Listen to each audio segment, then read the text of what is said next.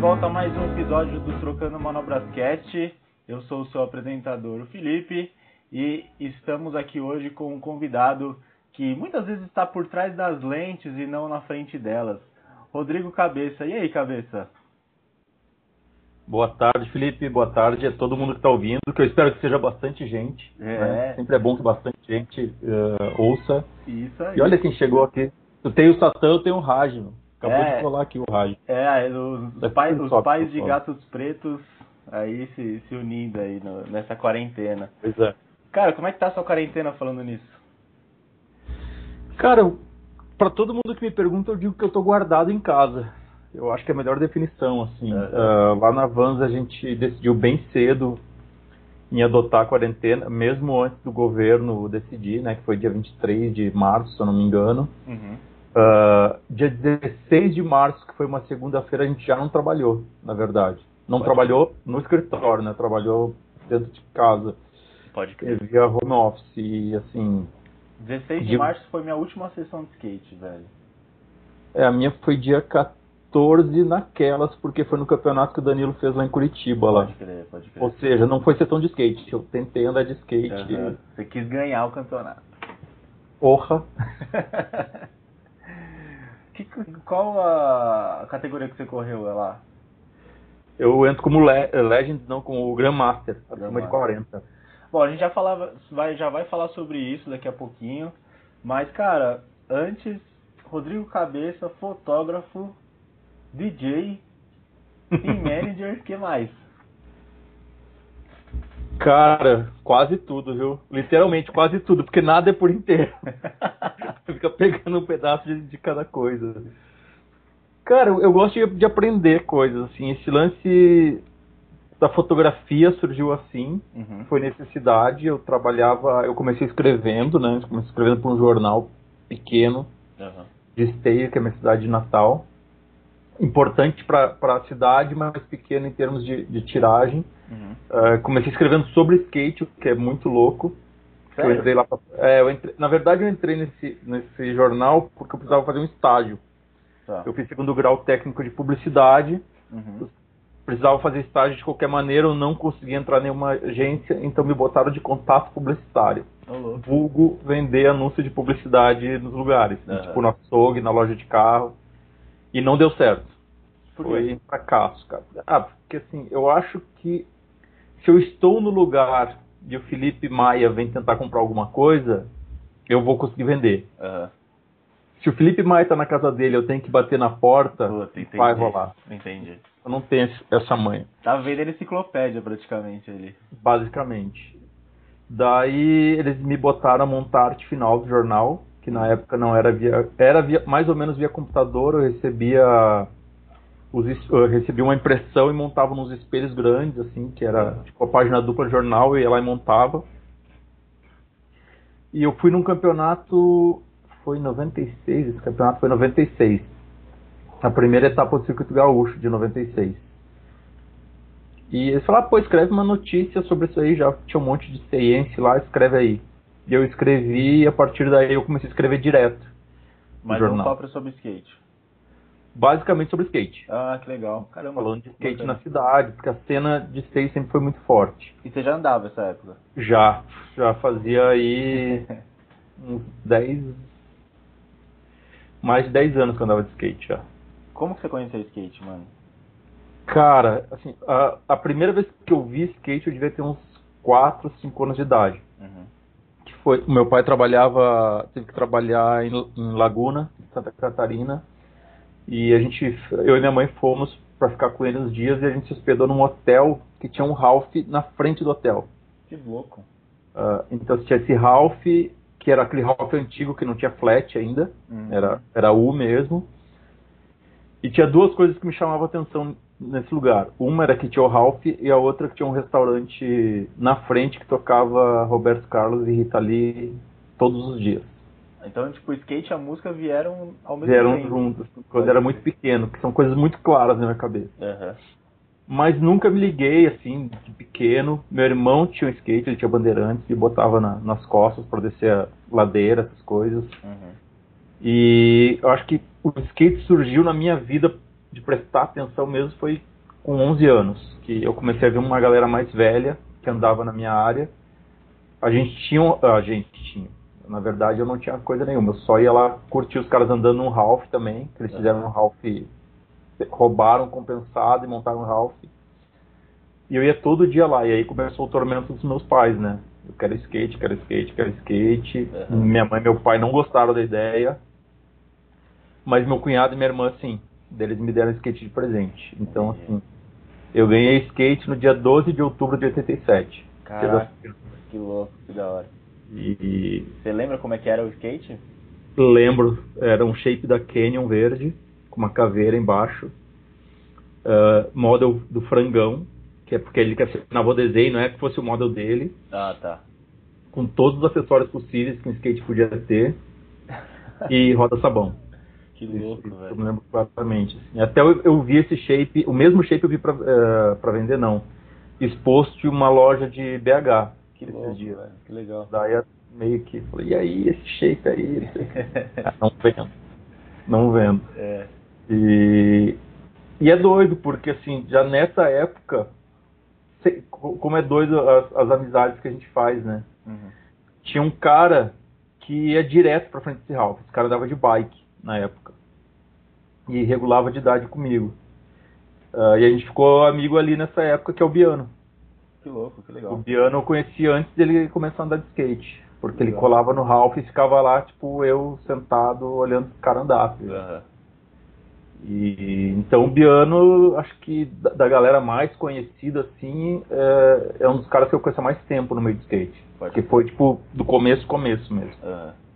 Antes do começo, no caso. Né? Antes do começo, é. Pode crer. E aí você foi paixão à primeira vista quando você começou a andar? Cara, paixão à primeira vista, eu acho que foi o máximo de tempo que eu fiquei sem andar de skate, tirando por conta de machucado, porque teve uma época que eu me machuquei muito, eu torcia muito o tornozelo. Uhum. Assim. Eu tenho os dois tornozelos acabados, assim, de torção feia mesmo, uhum. lá, plano gaps, bagulho. Uh, eu acho que eu fiquei seis meses sem andar de skate. E eu nem sei, eu não sei qual foi a pira que eu tive. Uhum. Ah, não, vou dar um tempo. Eu só me lembro. chegando na quarentena aí, hein? É, eu só, eu só me lembro que que eu voltei justamente num campeonato andar de skate. Ô, louco. Teve um campeonato. Isso, é doido, né? Eu tava, cara, eu tava um tempão, eu não tinha peça. Eu só tinha acho que roda e truque. Eu comprei um shape para correr o campeonato. Uhum.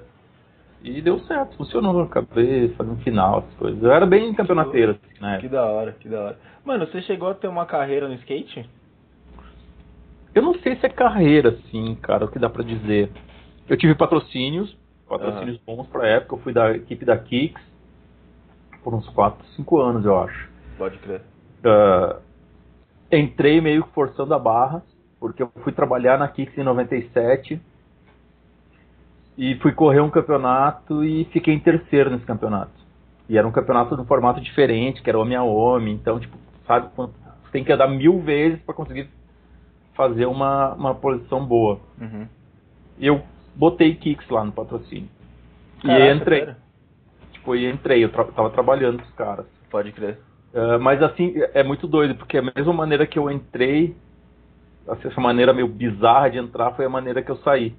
Sério? Porque eu fiquei, eu soube que eu saí da Kicks porque eu cheguei para trabalhar um dia e o Geleia, que é um amigão meu que ajudou a desenvolver todo aquele trabalho de site da Kicks, estava tirando meu nome do site. Caraca. E, eu, e aí, meu? tá tirando meu nome do site? é, tipo. O, o Ramon, que é o dono que não vale mais a pena, não sei o quê. Pode crer. E para mim também foi bom, cara, porque assim, uh, nessa mesma época eu, eu, quis passar pro, porque assim, dentro de ranking gaúcho, eu, tava, eu já tinha feito décima entre os finalistas várias vezes, finalistas não, entre os 10, top 10 várias vezes, eu já tinha parte de vídeo do The Best Daggers, uhum. que é outra história muito doida, essa parte de vídeo, mas eu já tinha essa parte de vídeo, então eu teria condições de passar pro. Uhum. E, e eu nunca fui num campeonato, eu cheguei e sentei com o Ramon, Ramon, tipo, o que tu acha? Vamos passar pro agora? ah não, espera mais um ano, não sei o quê. E nisso já tinha uns caras, tipo, o Cerezine, passando Amador 1, que era a minha categoria. Eu falei, puta, não, não tem mais porque eu, eu uhum. 18, 19 anos, tá competindo com um moleque de 12. Pode crer. Sabe, tipo. Daí eu ainda falei pro Ramon, ó, oh, Ramon, então esse vai ser o último campeonato que eu vou competir. Se quiser tipo, me manter na equipe, me mantém, mas não vou mais com, competir com o amador. Isso era final dos anos 90? Isso era comecinho dos 2000, eu acho, cara. Uhum. 2000, 2001. Uhum. Daí nesse campeonato também eu, fiz, eu fiquei em terceiro. Pode eu ver. acho que quem ganhou foi o Cida, inclusive, esse campeonato. Que louco. E fiquei em terceiro e não corri mais campeonato amador, desencanei. Ah. Então, tipo assim, eu, na real, no mesmo momento que eu, eu tava encanado em ter uma carreira como skatista, para desencanar foi muito fácil, assim, tipo, Mas eu já tava ter, trabalhando. Chegou hum. a ter pro model? Não. Não porque teve. a minha passagem a pro, dentro dessas histórias bizarras, a minha uhum. passagem a pro também foi bizarra, porque quando eu passei a pro uh, quando eu passei a pro não tinha essa história de ser aprovado pela CBSK, Entendi. nada. Uhum. E eu já tinha saído da Kicks do trabalho mesmo, e eu meio que despiroquei, ah, tipo, vou comprar uma câmera digital para mim, comprei uma Sony Mavic, aquela com disquete, e vou para Curitiba curtir com meus camaradas o campeonato da Drop Pro e vou tirar umas fotos lá. E ainda fiz cobertura, acho que para Plasma na época. Eu, eu fui contratado para Plasma para fazer a cobertura. Tá. Eu tinha dinheiro para me inscrever no campeonato, me inscrevi e corri. Ainda foi mó, mó roubada, sabe? Tipo, tava é. na última bateria, corri 10 e meia da noite, só Nossa. eu e quem era da bateria dentro do, do, da pista. Caralho.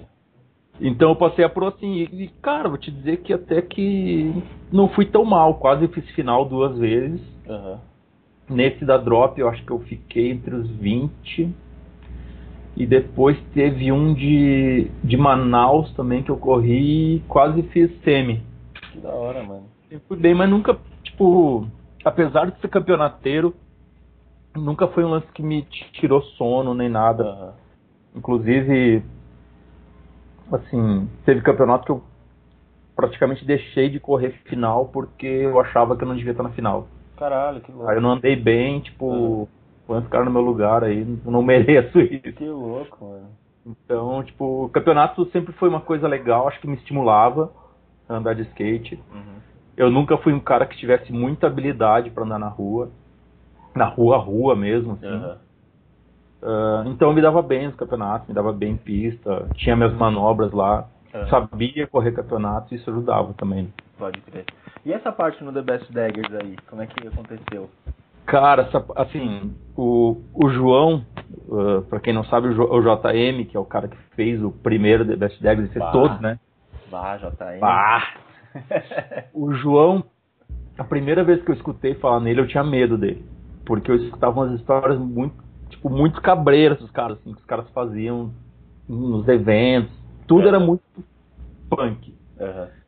Literalmente e, punk. Não, literalmente punk. Daí eu fui correr um campeonato em Novo Hamburgo e o João tava filmando. Uhum. Cara, assim que eu terminei de andar, e eu nem era um cara que usava roupa justa, tipo, eu usava umas roupas bem largonas, assim. Uhum. Uh, a única diferença é que eu corria com umas músicas diferentes campeonatos. Tipo, é. Todo mundo estava hardcore, eu ia lá e corria com Smiths, corria com, com The Cure, com um assim. Uhum. Eu terminei de andar e o João veio e falou, não, tu é Dagger. Tu é dos meus, tu é Dagger, não sei o quê. E daí ele me convidou pra, pra filmar, uh, uh, ter uma parte no primeiro vídeo. Uhum.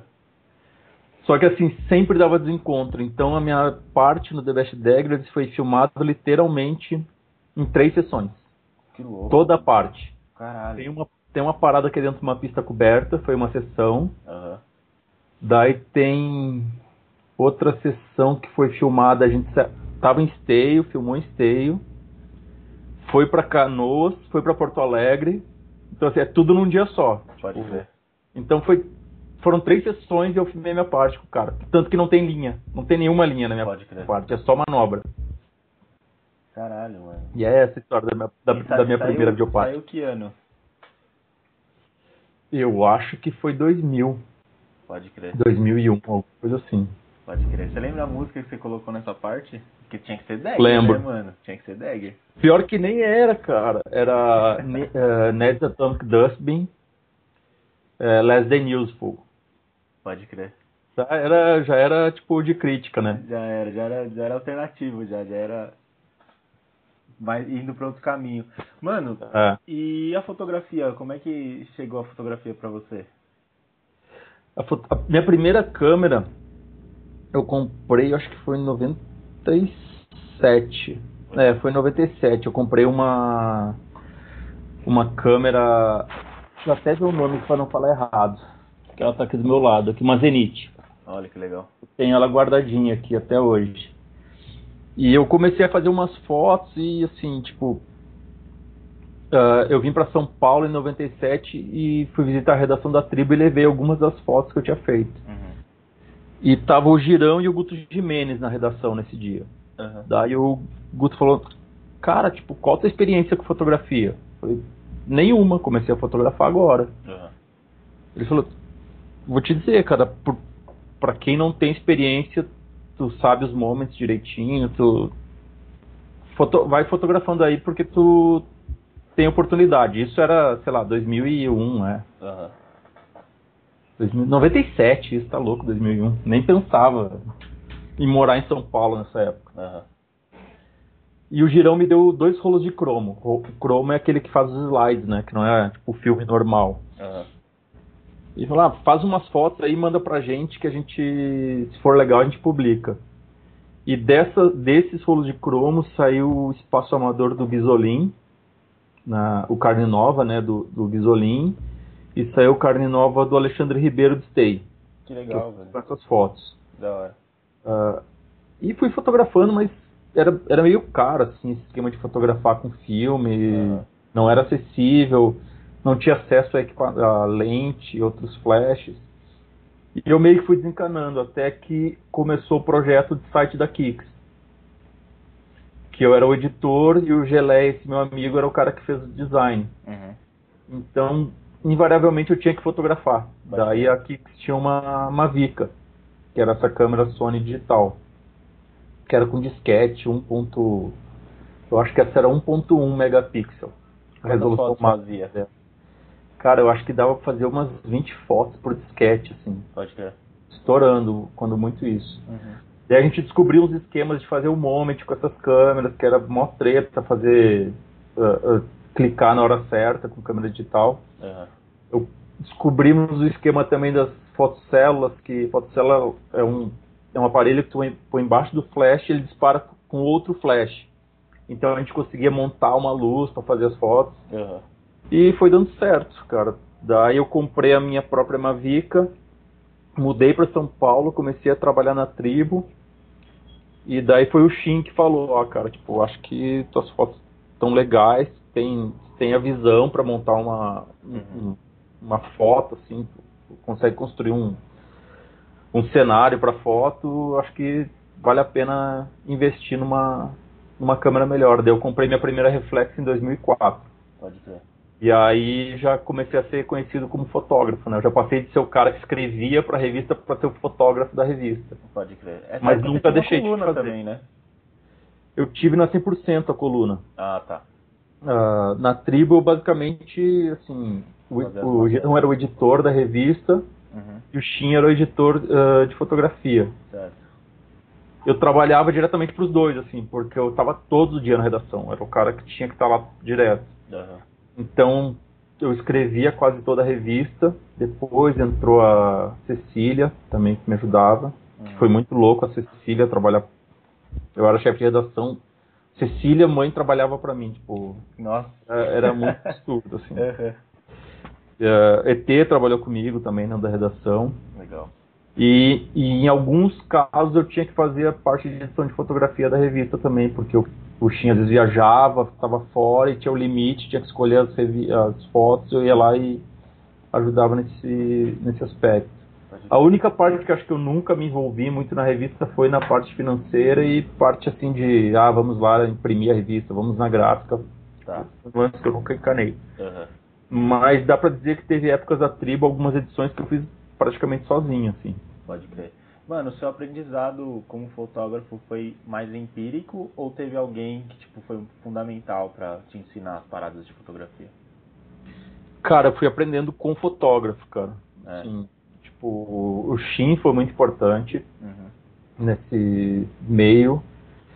Uh, o Otávio Neto também é um cara que vivia me dando uns toques. Que legal. Pra quem não sabe, o Otávio, sim, ele ficou conhecido conhecido mesmo no cenário brasileiro como fotógrafo da tribo, né?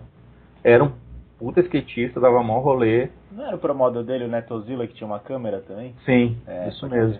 Verdade. Uh, então o Otávio, tipo, pra mim é um dos caras que me influenciou muito no trabalho, assim. Pode crer.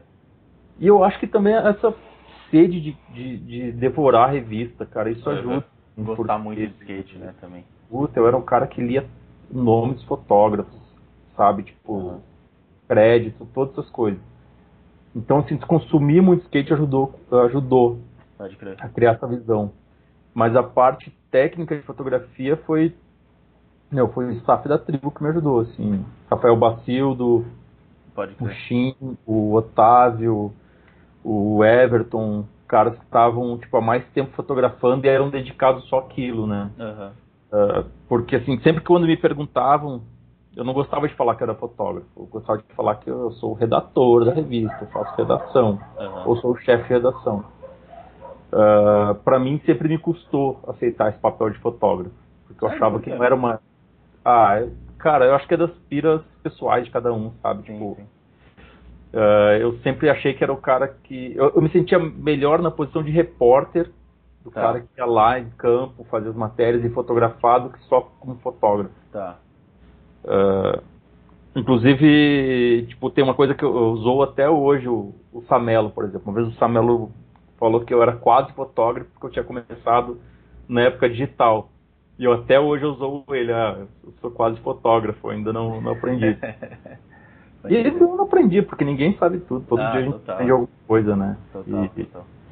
Mas eu sempre tive essa encanação. E, mas hoje eu acho que é mais fácil quando me perguntam Uhum. E até o final da, da tribo, ah, que tu faz? Ah, sou fotógrafo, que é mais fácil de explicar. Sim. Eu, eu facilito a história. Total. Eu tenho equipamento lá que mostra que eu, que eu, tiro foto mesmo, daí, daí ajuda um pouco. Pode crer. Quanto tempo de tribo?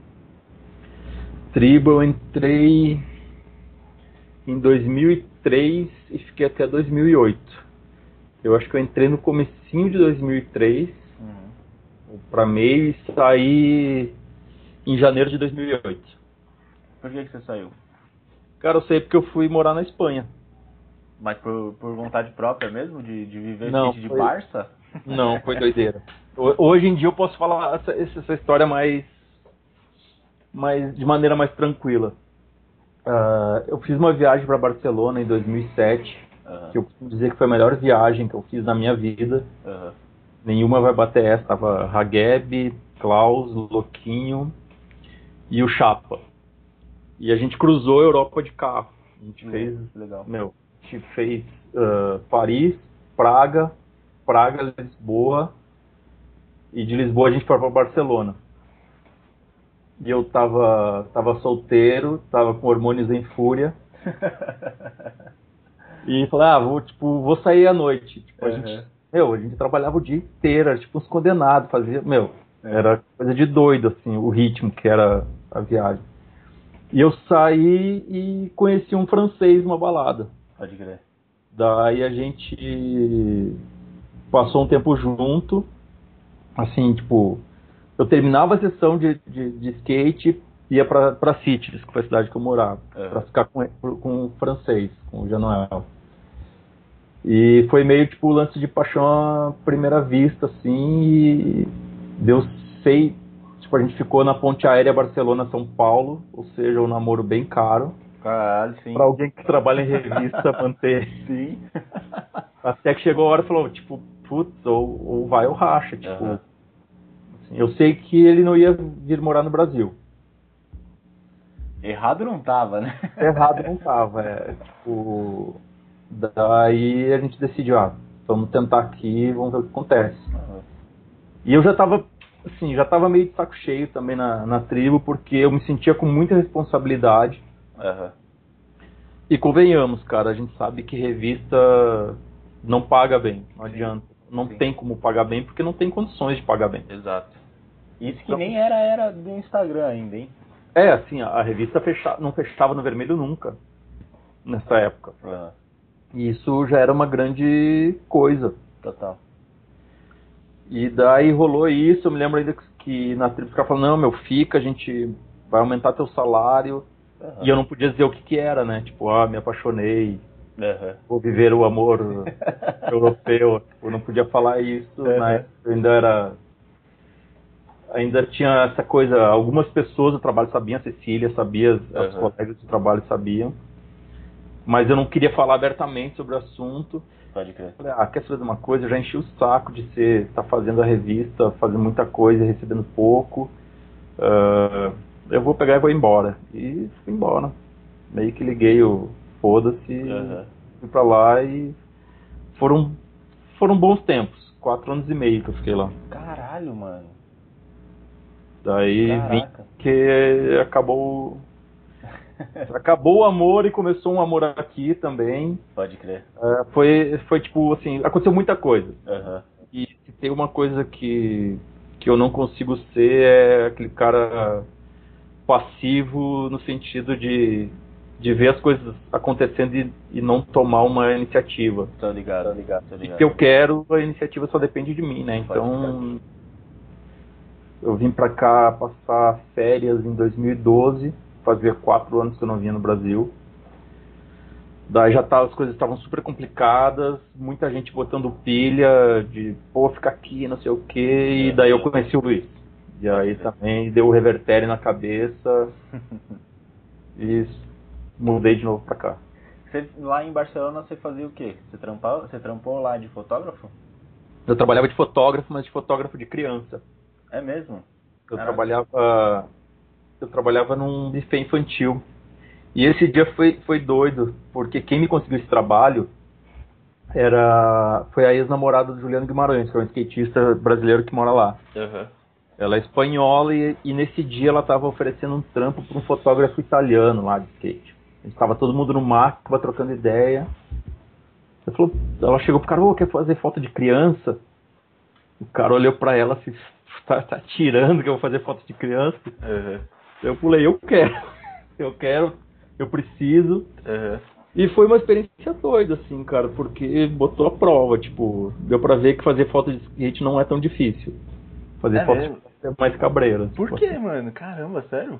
Ah, cara, depende do humor da criança. Eu tinha que vender as fotos também, não era um negócio Entendi. que estava incluído no preço do parque. Então Entendi. eu tinha que fazer as fotos, chavecar os pais para comprarem. Pode crer. Mas teve, teve o lado positivo, tipo, pô, tinha, um, tinha uma família que fazia as fotos, uh, que fazia as festas de aniversário dos filhos lá, que tinham muita grana, uhum. e eles fechavam o parque para eles sempre, e porque eram vários aniversários juntos, não é que nem tá. os fez aqui. E sempre quando eles fechavam, eles escolhiam que eu fotografasse. Que legal. Isso aconteceu também com os filhos do Daniel Alves, jogador de futebol. Que legal, cara. Eu fiz as fotos do filho de, do, do aniversário do filho dele. Daí ele fez o, o, aniversário da filha dele. Escolheram que fosse eu que fotografasse também, pela interação com as crianças. Uhum. Que eu não sou fã de criança, mas pelo jeito eu enganei. É. Enganei bem. Ganhou seu dinheiro. E assim, daí eu fazia essas fotos e, e lá tipo, as coisas fecham mesmo no verão. Tipo, uhum. Madrid, por exemplo, em agosto tudo fecha. Caramba. Porque é verão, é férias, as pessoas vão tirar férias. E Barcelona tem um pouco disso também, apesar uhum. de ser uma cidade que lota no, no verão. Então, no verão o parque fechava porque não tinha aula, é as férias grandes, as férias de verão da, das crianças, uhum. e era quando os brasileiros iam para lá. Pode crer. Então eu me dividia nessa, ficava acompanhando o brasileiro na, na temporada europeia produzindo para o Brasil. Uhum. E na inverno, nas outras estações, eu fazia o parque. Pode crer. E, mano, você andou bastante de skate lá? Andava, cara. Eu acho que foi a melhor coisa pra minha vida como skatista, assim, porque de certo modo, eu deixei de ser o, o cabeça, que era o cara que faz, trabalhava na tribo, que, sei lá, comentava X-Games na televisão, tipo, uhum. eu voltei ser um cara que anda de skate. Então, eu tinha, tinha um Banks bem da hora que ficava, sei lá, dois quilômetros da, da, da, casa que eu morava lá. Uhum. Então eu pegava o skate, andando de skate até a sessão, não tinha carro lá, sabe? Eu ia, na verdade, eu ia pra Barcelona mais quando tinha que fazer material. Eu tá. ficava mais sítios andando. Conheci uma galera muito da hora lá, tipo, assim, muito skate na veia, porque é isso, quando o skate não envolve um, um business, uhum. tu vê que é uma galera muito. É, é, muito do coração, sabe? Tipo, não tem business. Toda tá. porque tu quer mesmo. Tu não, tu não vai ser o profissional que vai ganhar grana. Até porque na Espanha isso é muito difícil. Pode ver. Assim, é mais tem mercado no Brasil? lá. Eu acho que é, cara, é bem mais treta. Primeiro que não, assim, não, não existe mercado local. Uhum. Tem pouquíssimas marcas espanholas que são muito, muito pequenas. Uhum. E tu depende muito de marca gringa, né? Pode crer. Daí tem aquelas divisões loucas, ah, a equipe espanhola, mas tem a equipe europeia também, uhum. sabe? Então acho que é, é, mais sincero da galera que anda de skate. Não que não seja sincero dos brasileiros. Não, total. Mas não tem um game envolvido. Tá. Sabe? Entendi. Tipo, a parada dos caras, os caras andam porque querem mesmo e é isso, tipo. Não existe aquela pira, quero ser patrocinado, vou ser. Uhum. Sabe, vou ser na, na televisão e aparecer no, caras de skate porque gosto mesmo. E, e, só tem esse fator. Não é eu, eu gosto, mas eu uhum. quero ser profissional. Lá é só porque gosta mesmo. Pode crer. E, mano, como é que você chegou a comentar X Games? De onde surgiu essa oportunidade? Ah, eu acho que tem a ver com a tribo também, assim. Porque na época eu comentei, geralmente era eu e algum apresentador meio meio apresentador mesmo da, da ESPN. Uhum. Uh, acho que a única pessoa que eu fazia que era mais diferente, assim, que era que conhecia o que estava fazendo, era o Cadeira. Pode crer. Mas acho que chegou através de tribo, cara. Eu me dava bem com a Helga também, com a, com a Renata, o pessoal que cuidava de radicais lá. Uhum. Os caras viram que era o cara que respeitava o horário, não chegava atrasado. Não falava muita gíria. Uhum. Mas ao mesmo tempo não tratava porque assim, uma coisa a galera tem que entender, quando um cara que está na televisão fala, ah, o flip, o flip é pro skate girando assim, é porque, cara, você tá falando com um público leigo. Uhum, claro. Não tem jeito, então você vai ter que explicar certas coisas. Claro. Uh, mas eu não fazia muito isso, assim, eu não dava muito essa explicação técnica. técnica. E a galera gostava, cara. Eu até comentei um X Games que teve do ano passado também. Pode crer. Mas aí foi por outra história. Uh, fiz paradas com o Otávio. Eu era bem, tipo, figurinha carimbada na ESPN nessa legal, época. Cara. 2000. Dava uma grana fazer, fazer esses... Graninha. É? Dava graninha. Legal. Mas assim, por exemplo, a coisa que eu, que eu fiz pra ESPN que eu mais gostei, que não deu grana nenhuma, foi entrevistar o Daniel Way. Pode naquelas mesas redondas, uh, quando ele veio pro Brasil. Que foi doido, porque foi bem. Ele, ele tava no Brasil bem na época que rolava os campeonatos da Kicks que era aqueles campeonatos prós que, meu, tipo, ia todo mundo. E daí, eu me lembro que eu cheguei no Rio Grande do Sul, eu sempre ia de carro. Uhum. Eu cheguei e a Helga me ligou, cabeça, vai rolar uma entrevista com o Danny Way agora. Eu falei, puta, Helga, acabei de chegar, cara, em Porto Alegre. Você pode ir para o aeroporto, já tem uma passagem no teu nome, vai. Pode crer. Daí fui para lá, foi, foi uma oportunidade daquelas, assim, tipo, de conhecer o Danny Way, entrevistar ele. Daí nerd como eu sou, só fiz pergunta de coisa é, velha, né? De H Street, de Plan B, não fiquei perguntando tipo de Mega Ramp. Nem me liguei de Mega Ramp. Uhum. Acho que a única coisa que eu falei de Mega Ramp era tipo. Se a parte mais difícil era dropado que passar o vão. Acho que foi a, a pergunta ridícula de Mega Ramp que eu fiz. Pode crer. Mas eu perguntei de XYZ, da marca dele. Só perguntei de coisa velha, assim. Pode crer. Que massa. Mano, e aí você começou a trampar em marca também, né? Em um determinado momento. Você trampou na Kicks, né? Mas na Europa você trampou em alguma marca?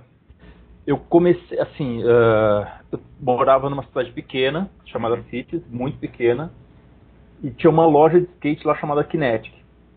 Então eu ajudava, eu dava uma força pro cara, produzia alguns vídeos para ele, Uhum. Porque também fazia essas paradas de filmar. Uh, dava algumas ideias de, de marketing, assim, de, de promoção para fazer. E em dado momento ele falou, ah, vou acabar com a loja. Esse cara foi representante do Osiris lá, então o cara conhecia todo o mercado. Uhum. E vou fazer minha marca de, de, tênis, de tênis, mas eu vou começar fazendo shape, roda, acessório e camiseta. E queria que tu trabalhasse comigo. Então eu escolhi, montei a equipe para ele. Ah, inclusive legal. eu botei Stanley na, no time. Legal. Eu chamei dois espanhóis e chamei o Stanley porque o Stanley ia ser o cara que ia meio que mostrar para os espanhóis como funciona esse game, de mostrar, Entendi. sabe, tipo, de mostrar serviço, uhum. estar mais na mídia, essas coisas. Uh, então, assim, quando eu tava me encaixando no mercado lá, foi quando eu decidi voltar pro Brasil e ficar aqui. Entendi. Mas cheguei a trabalhar uh, na Kinetic. Hoje em dia eles não fazem mais coisas de skate, porque uhum. é isso, o mercado de lá é muito complicado, compete com um cara muito grande e, é difícil. E perde, né? Sempre perde. E perde, é, não tem, assim, que nem aqui. Tem uma future da vida Sim. que consegue ter o público, ter uma equipe, lá é bem mais difícil, assim. Uhum. É bem menor o game. Pode crer. E, mano, pra terminar esse primeiro quadro do programa, vamos voltar a falar de música. É, você comentou que as primeiras ligações com música foram Roberto Carlos e Rita Lee. Você curte esses dois até hoje? o Roberto Carlos até 1980. É bem. Quando ele começou a cantar caminhoneiro, já era. Então, assim, eu gosto bastante de coisa dele até 1980, tem umas é. coisas da hora. E Rita Lee, puta, Rita Lee é a pessoa que eu. Sabe aquela pessoa que eu gostaria, gostaria de conhecer, assim? Puxa, eu gostaria, escolher... de ser, gostaria de ser amigo, né? É, tipo, cara, Rita Lee eu gostaria de ser amigo dela, cara. cara. Consegui ver dois shows dela. Uhum. E, puta, ela é muito cabreira, cara. Tipo, é... li as, as, duas biografias, a, tanto a que ela escreveu quanto a que foi escrita por outra pessoa. Uhum. E assim, eu acho que ela é uma pessoa evoluída. Pô, só esse lance dela falar, tipo, ah, cara, eu tô numa idade, eu não quero. Não quero mais palco, cansei. Total. Uh, poderia ser como tantos outros que a gente vê aí que, tipo, meu, cara, o próprio Roberto Carlos. Não larga o osso, né? Nossa. Não larga o osso, tipo, Sim. não cria nada novo. Sim.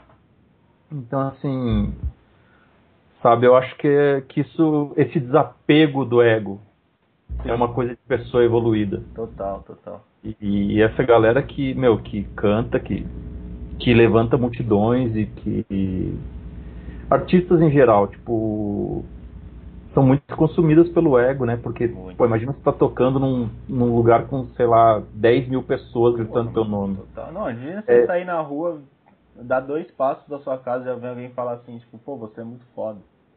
É, e é, isso é tipo droga, na verdade. Sente falta. Sim, total. Uh, isso, e isso é doido, né? Porque foi uma das coisas que quando eu fui pra Espanha eu aprendi a lidar, porque no Brasil era assim, tipo. Uhum.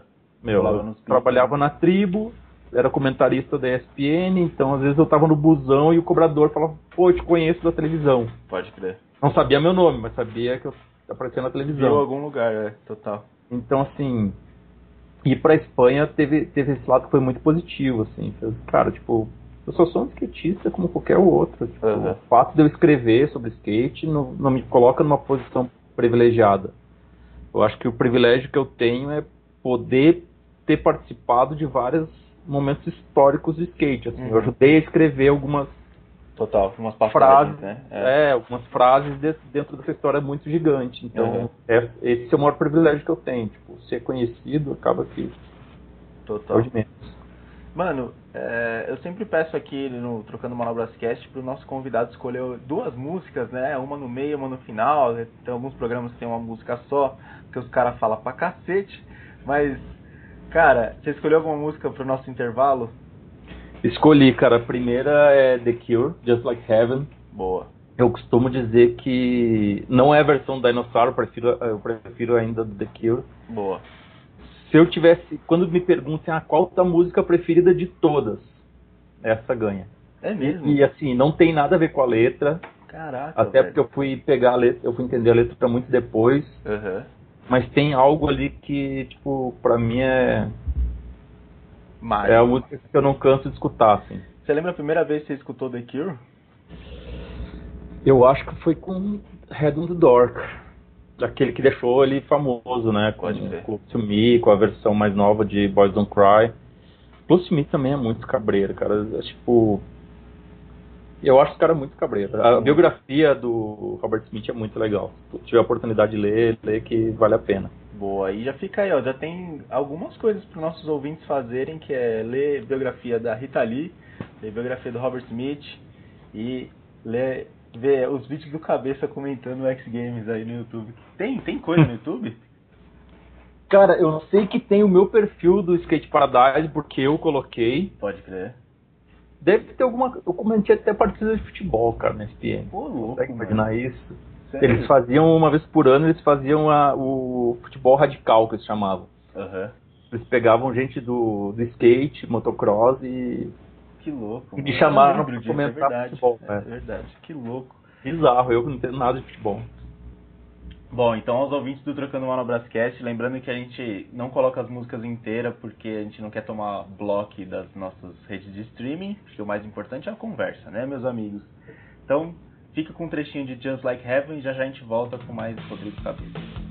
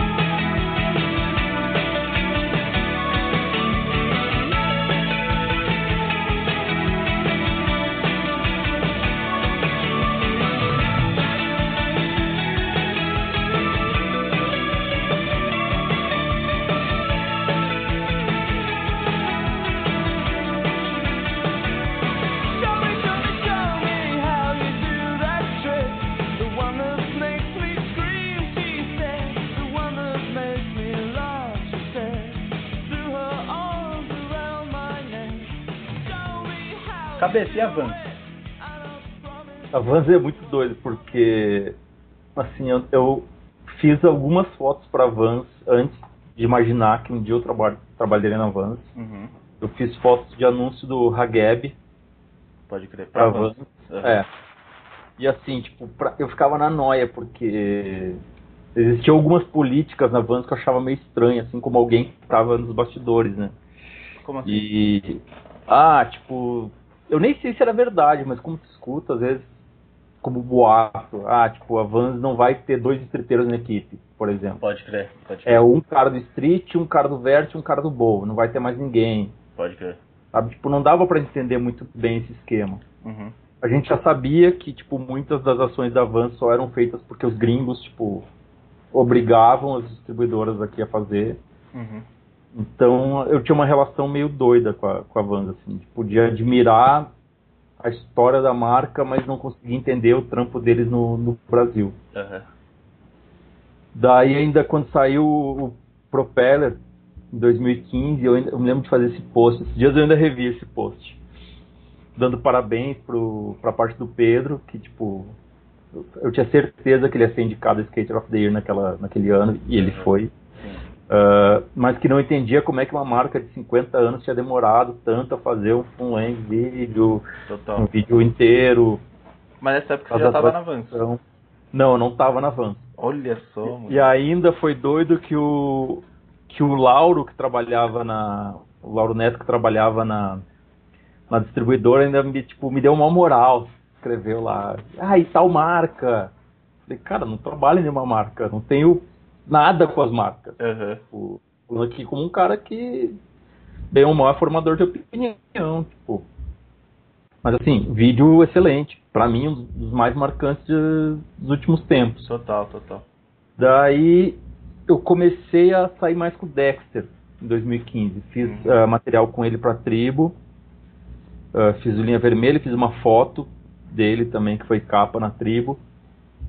E um dia, do nada, ele me pergunta: Pô, cabeça, tu acha de, acharia de trabalhar pra Vans? Eu falei: Ah, cara, eu tô precisando de trabalho. assim. Eu- na época eu tava trabalhando com. Eu tava fazendo um esquema com chinês, olha as doideiras, Davi. Que era de, de tentar colocar a marca dele no Brasil. Uhum. E o Dexter falou isso e, e não falou mais nada. Tá. Cara, no final de dezembro de 2015, tipo assim, digamos que numa segunda-feira o chinês me, me manda uma mensagem, ó, ó, cabeça, não vai rolar mais. ah, porque o dólar es- estourou, tipo, o dólar tinha, sei lá, de pra 3 reais, alguma coisa assim, cara. Subiu Saudades, muito. né, minha filha? É, que saudade. Ah, não vai rolar Aham. mais o, o negócio, então a partir de agora não vou te pagar mais. O que não é uma notícia boa de se escutar em dezembro, né? Não é um bom presente de Natal. Né? Mas um dia depois, ah, o Paulo, o Paulinho, que era o chefe de, de marketing, me chamou para uma reunião na Vans, por uma entrevista. Eu fui, ah, da época, aquela primeira pergunta, tipo, cara, e às vezes eu, eu, eu me acho muito. Eu não sei se eu, se eu peco por ser cabaço ou, ou, ou peco por ser, tipo, muito direto nas paradas que eu falo, assim. Mas, Como assim, cara? ah, o cara chegou e me perguntou, e aí, o que, que tu acha da Vans? Cara, quando ele falou isso, eu comecei a falar um monte, tipo, É mesmo? cara, eu, eu acho que a Vans nunca fez um trabalho digno no Brasil, papapá. só. Comecei a falar um monte. Daí falou, ah, tipo, a a gente teve uma reunião com toda a equipe de skate, ah, a gente pediu a sugestão de um nome para team manager e tu foi o cara escolhido. Falaram ah, vários nomes e o teu foi o único que ninguém falou, tipo, Mazê. Tá. Ah, meu, tipo, foi tipo unanimidade entre os caras.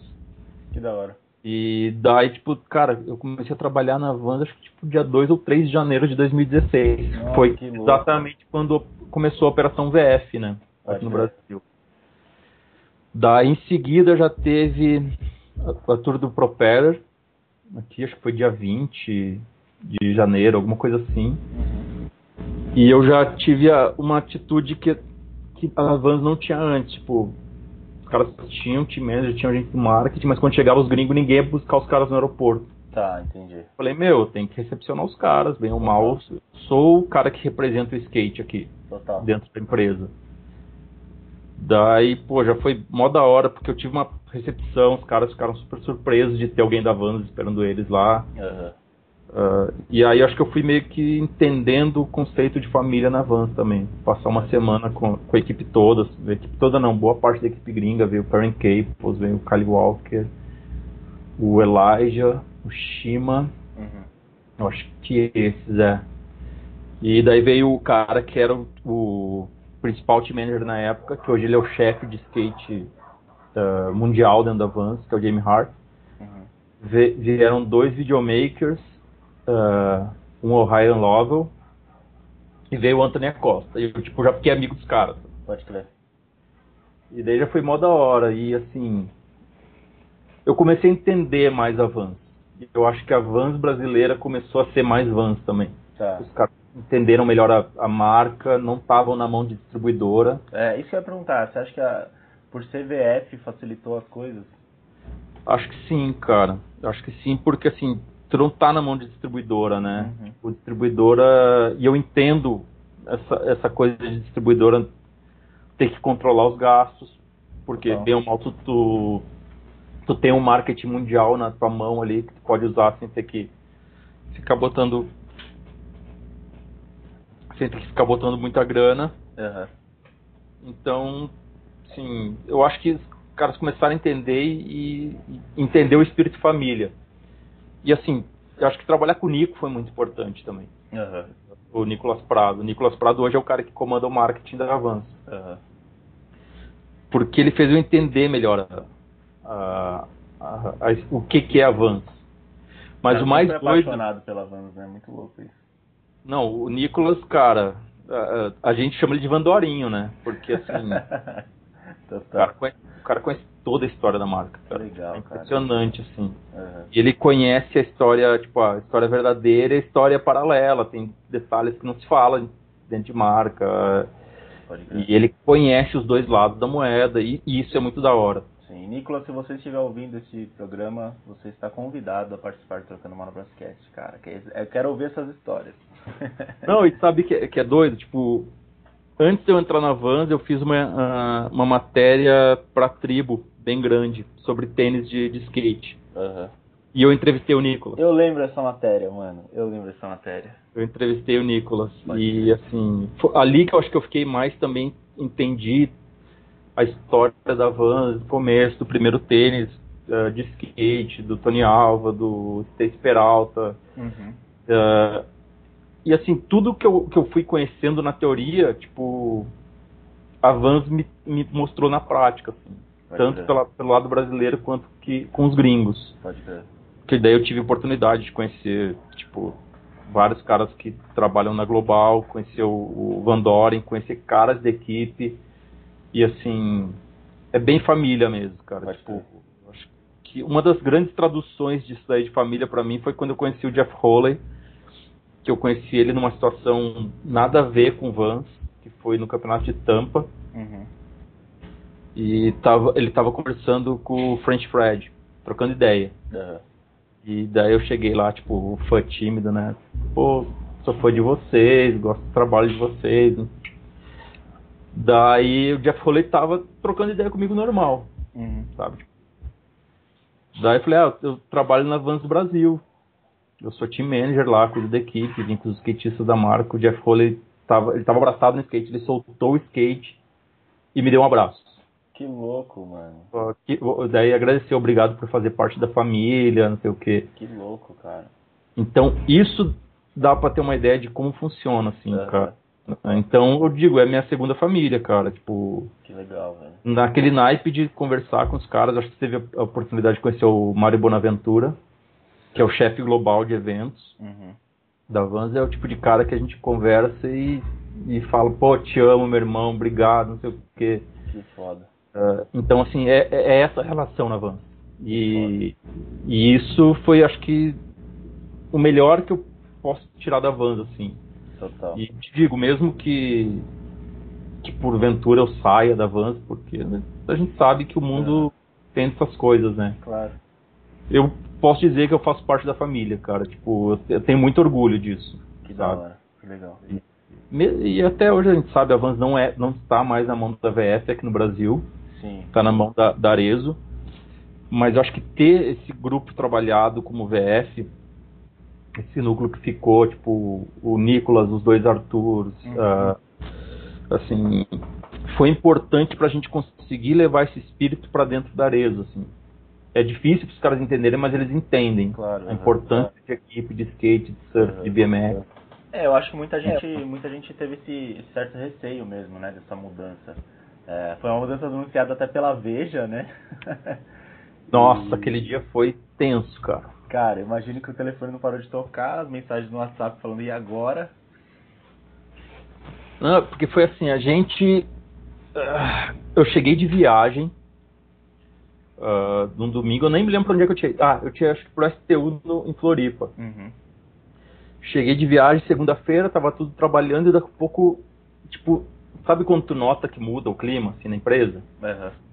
Mudou o clima, daí o cara que era nosso chefe na época chamou a gente pra uma, pra uma salinha, falou, ó, todos estão recebendo a mesma notícia nesse exato momento.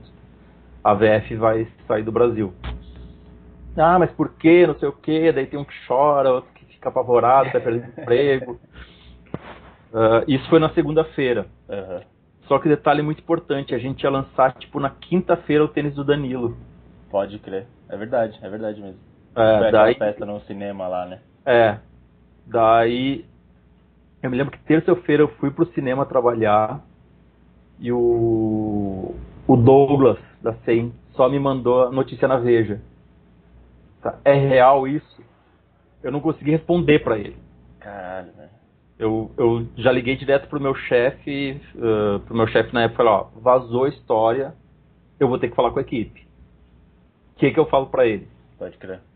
Daí os caras falam, não, tipo, eles são os caras mais protegidos dentro da, da marca, diz pra eles ficarem tranquilos, porque os caras são considerados, tipo, peça importantíssima, assim, pra, pra Vans funcionar.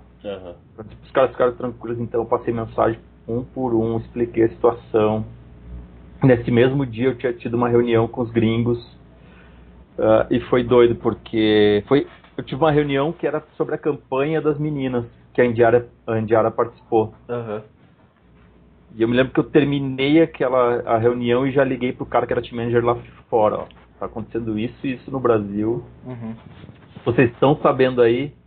Não, não estamos sabendo de nada. Caralho. Daí eu me lembro que eu só consegui falar, ó, tipo, meu, se a coisa ficar feia aqui, eu espero que vocês tomem conta da Indiara, não sei o quê, papapá, porque a gente não tinha ideia do que ia ser. Sim, sim. E no final, quando fechou com o Arezo, foi, foi um certo alívio, assim, cara. É, Principalmente lembro... por causa disso. Os caras a- a- meio que levaram em conta que o que a gente tem como marketing, que a gente tem como marca, é, é muito importante, assim. Aham. É, eu lembro que eu trocava bastante ideia com o Arthur nessa época. E com um dos dois, Arthur. E aí eu. Ele, ele sempre, tipo, era. é, retratava uma coisa meio incerta, assim, né? De tipo, mano, estamos trabalhando, mas não sabemos o dia de amanhã, tá ligado? E imagino É. que deve ter sido meio tenso, assim, pra, de uma maneira geral, né? É, acho que assim, é tenso porque, bem ou mal, seu emprego É, é um tem emprego- uma data é de um validade. trampo como outro É. qualquer também, né? Tipo, Ah, eu como, assim, acho que o Nico é um cara com, com, apesar de ser bem mais novo que eu, com muita experiência, ele já passou por várias empresas. E, e, apesar do amor que ele tem pela Vans, ele estava mais preparado. pode crer. Eu tava, assim, meio em pânico por causa da minha idade. Eu tenho, sei lá, eu tava com 43 anos ano passado e a gente sabe que o mercado não é, Ah, sim. não é amigo de quem tem essa idade. Aham.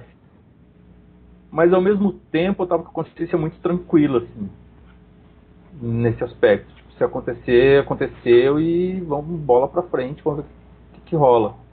Então eu já tava até com planos de, de ir embora pros Estados Unidos. Pode crer.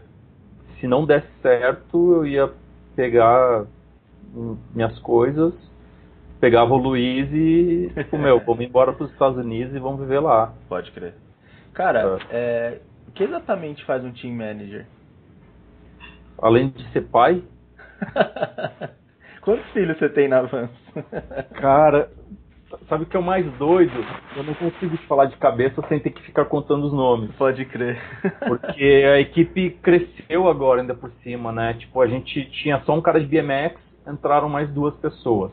Você cuida de BMX também? De BMX e de surf. Caraca, você já Bem. andou de você já andou de bike e já surfou Já. cabeça? Já. Eu andei de bike antes de skate. É, mesmo, pode crer. É, você sabe dar um bob, cabeça? Eu sabia das manobras, como é que chamava na época, né? Tipo, cancan, essas porcaria Pode tudo eu sabia dar. Quadri-reto, que chamava, que hoje tem outro nome, né? Mas enfim, então até eu ganhei uma, um BMX do, do cara que era que era chefe de, eh, de equipe de BMX global da Vans, Jerry Badders, Pode crer. que é um cara que é tipo da Vans a vida inteira, foi foi piloto da Vans e depois virou o cara que cuida. Ele me deu uma bike, Que foda, ele me deu uma coach. Ele me entregou lá nos Estados Unidos quando eu fui. que foda. E daí eu peguei a bike e dei uns aéreos nos quartos lá, tipo, os caras ficaram de cara. Andar. que da hora. Ah, então, assim, e surf eu tentei, mas nunca consegui. É que, na verdade, assim, pensar bastante, analisar, a filosofia é muito parecida. Sim. O surf é o mais diferente, porque o surf tem uma vibe mais solitária, o cara não é galera. Tipo, Sim. mesmo que tu vai de galera, tu fica lá sozinho no mar, os caras acordam muito cedo, tem toda essa coisa. Aham. Mas o BMX pra mim, cara, tipo, me lembra muito a nossa cena dos anos 90. Tem muita gente, muita gente fazendo bem Aham. aquilo, mas sem grana. Pode crer. Mas eu tava falando, daí além da equipe de skate, ah, da equipe grande que a gente tinha, entraram mais três pessoas também agora. Então, assim, eu acho que já deve estar com 20, 20 cabeças, assim, no total. Nossa. Se eu tiver que falar de, de, de vez, assim, ah, é tanto, Aham. Umas 20. eu vou me equivocar. Não tem Mano, jeito. eu acho que além de lidar com os filhos, tem as pessoas que querem ser filhos também, né? Tem isso também. Mas, cara, é isso. Acho que o cara que é team manager, ele tem que ter um lado. Tem que entender um pouco o lado burocrático. Eu, Sim. Eu tive que me adaptar. Eu sempre fui inimigo de de Excel, porcarias todas, eu tive que me adaptar e aprender um pouco Aham. a usar. O mínimo, o mínimo que precisava eu aprendi a usar. Ah, tem que ter um lado psicolo- ah, de psicólogo, porque É, cada um tem suas. né? É, tá lidando com pessoas, cada um tem sua personalidade. Então tem que saber a hora de, de alisar a cabeça, tem que saber a hora de falar, "Ah, não, tá viajando, não é assim. Aham. E por sorte, principalmente no skate, eu tenho muita intimidade com a galera, assim, eu conheço todo mundo há bastante tempo. Uhum. Então, eu posso dizer que é- é- acaba sendo mais que um emprego, assim, porque tu tem que estar com os caras na hora boa, tem que estar na hora que o cara se deu bem no campeonato, ou acertou aquela manobra da hora, Uhum. mas também tem que estar ali para escutar quando o cara tem algum problema, Sim. que não tá legal a vida do cara. Então, é acaba sendo uma amizade que envolve um lado profissional. Sim, você acaba sendo aquele, aquele chefe mentor, né? Que o cara É. tem que se reportar um pouco, mas também dá pra contar com amizade e tal. É, tem tem- gente que, que confunde esses- dois lados? Cara, eu acho que não é que confunde, a gente trata muito na base da amizade. Principalmente a, a- a galera de skate, assim, com a galera do BMX o que eu tenho mais intimidade é o, é o Madonna. Uhum. Então o, o Madonna a gente já se trata de uma maneira bem mais informal, bem mais tranquila. No surf eu acho que essa relação eu tenho mais com a Bárbara eh, Miller e com o Thomas. Aham. O Thomas já tive a oportunidade de viajar e ir para os mesmos lugares que ele foi competir, então de estar junto. Daí com o skate é quase todo mundo, cara. Eu acho que o cara que eu tenho menos contato, assim, de skate, eu acho que é o Marlon. Pode crer. Ah, Mas mas, também porque- pelo, pelo espaço físico também, né? Dele Não, e, e a aqui. personalidade do Marlon. O Marlon tem, essa- ele é um cara diferente, assim. O Marlon ah, é um cara de um talento que acho que eu vou te falar, assim, é um dos melhores skatistas que eu já vi. Cara. O Marlon é, muito. Marlon é muito impressionante. Muito, muito estiloso, muito diferente. muito Eu legal. acho uma pena que as pessoas não tenham oportunidade de ver ele com mais frequência. Pode crer.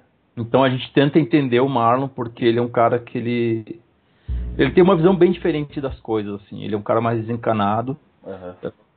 e acho até assim que se não fosse a Vans ele não teria patrocínio no Brasil porque é difícil alguém entender assim. Pode. É, não. Cara já- como ele, sabe? histórias Tipo- que, que, que ele não se encaixaria antes.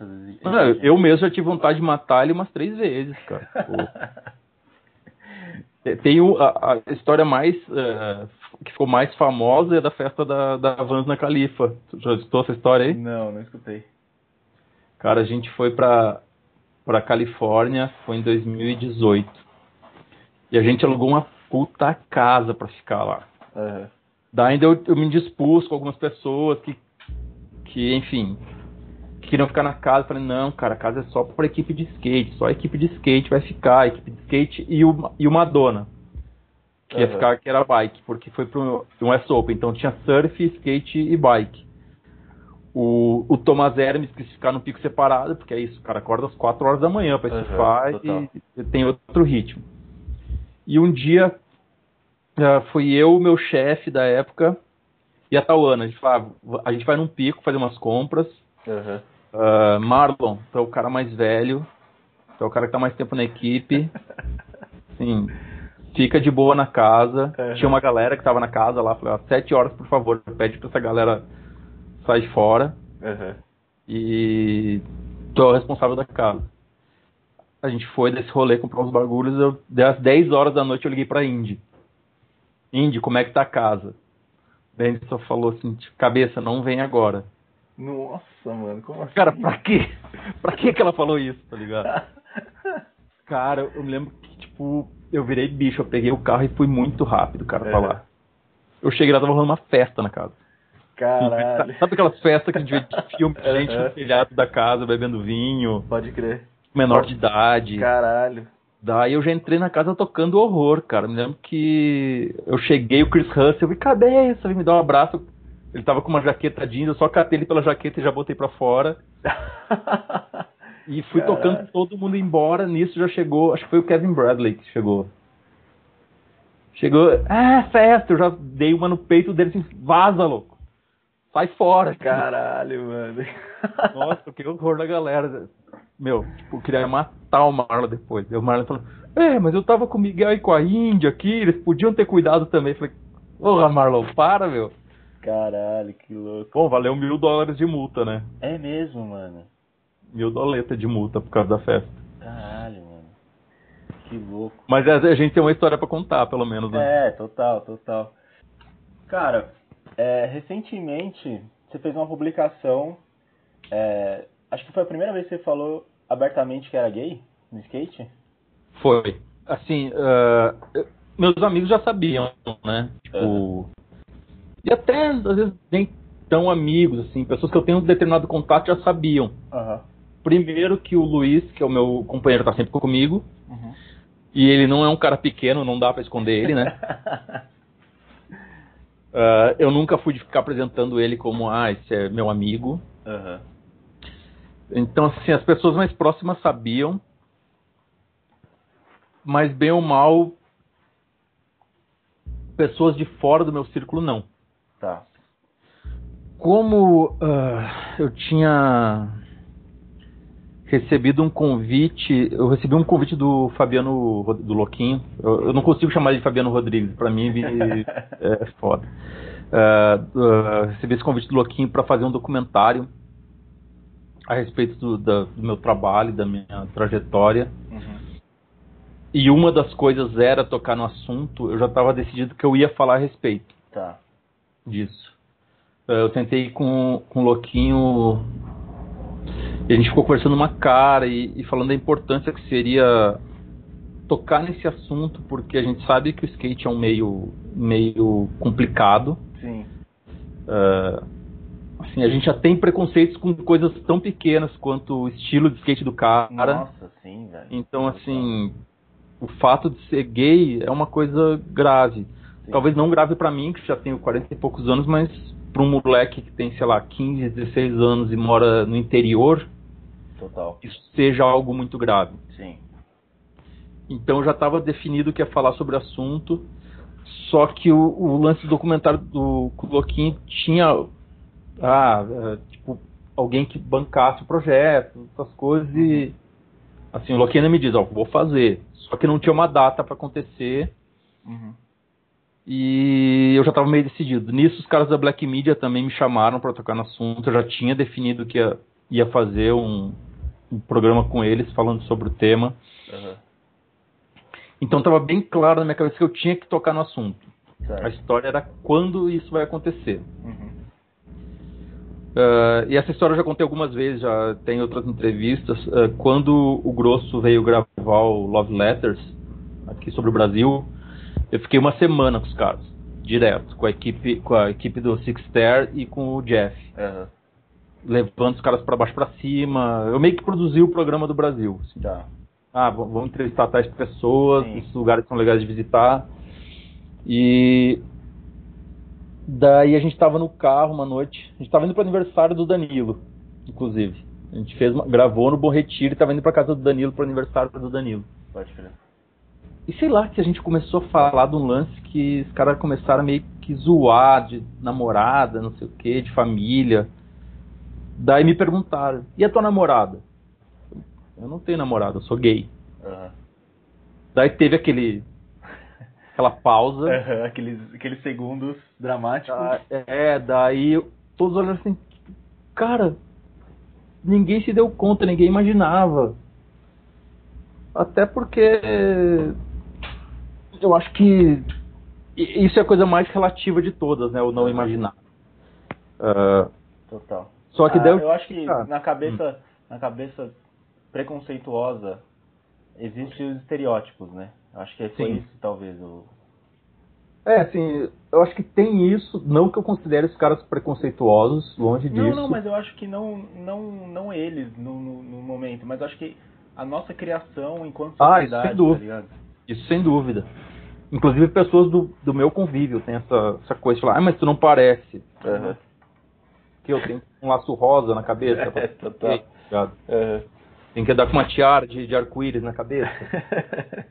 Ah, Total. e daí a conversa com os caras tomou um rumo muito doido, porque eles já falaram que estavam produzindo um, um episódio sobre LGBT. Aham.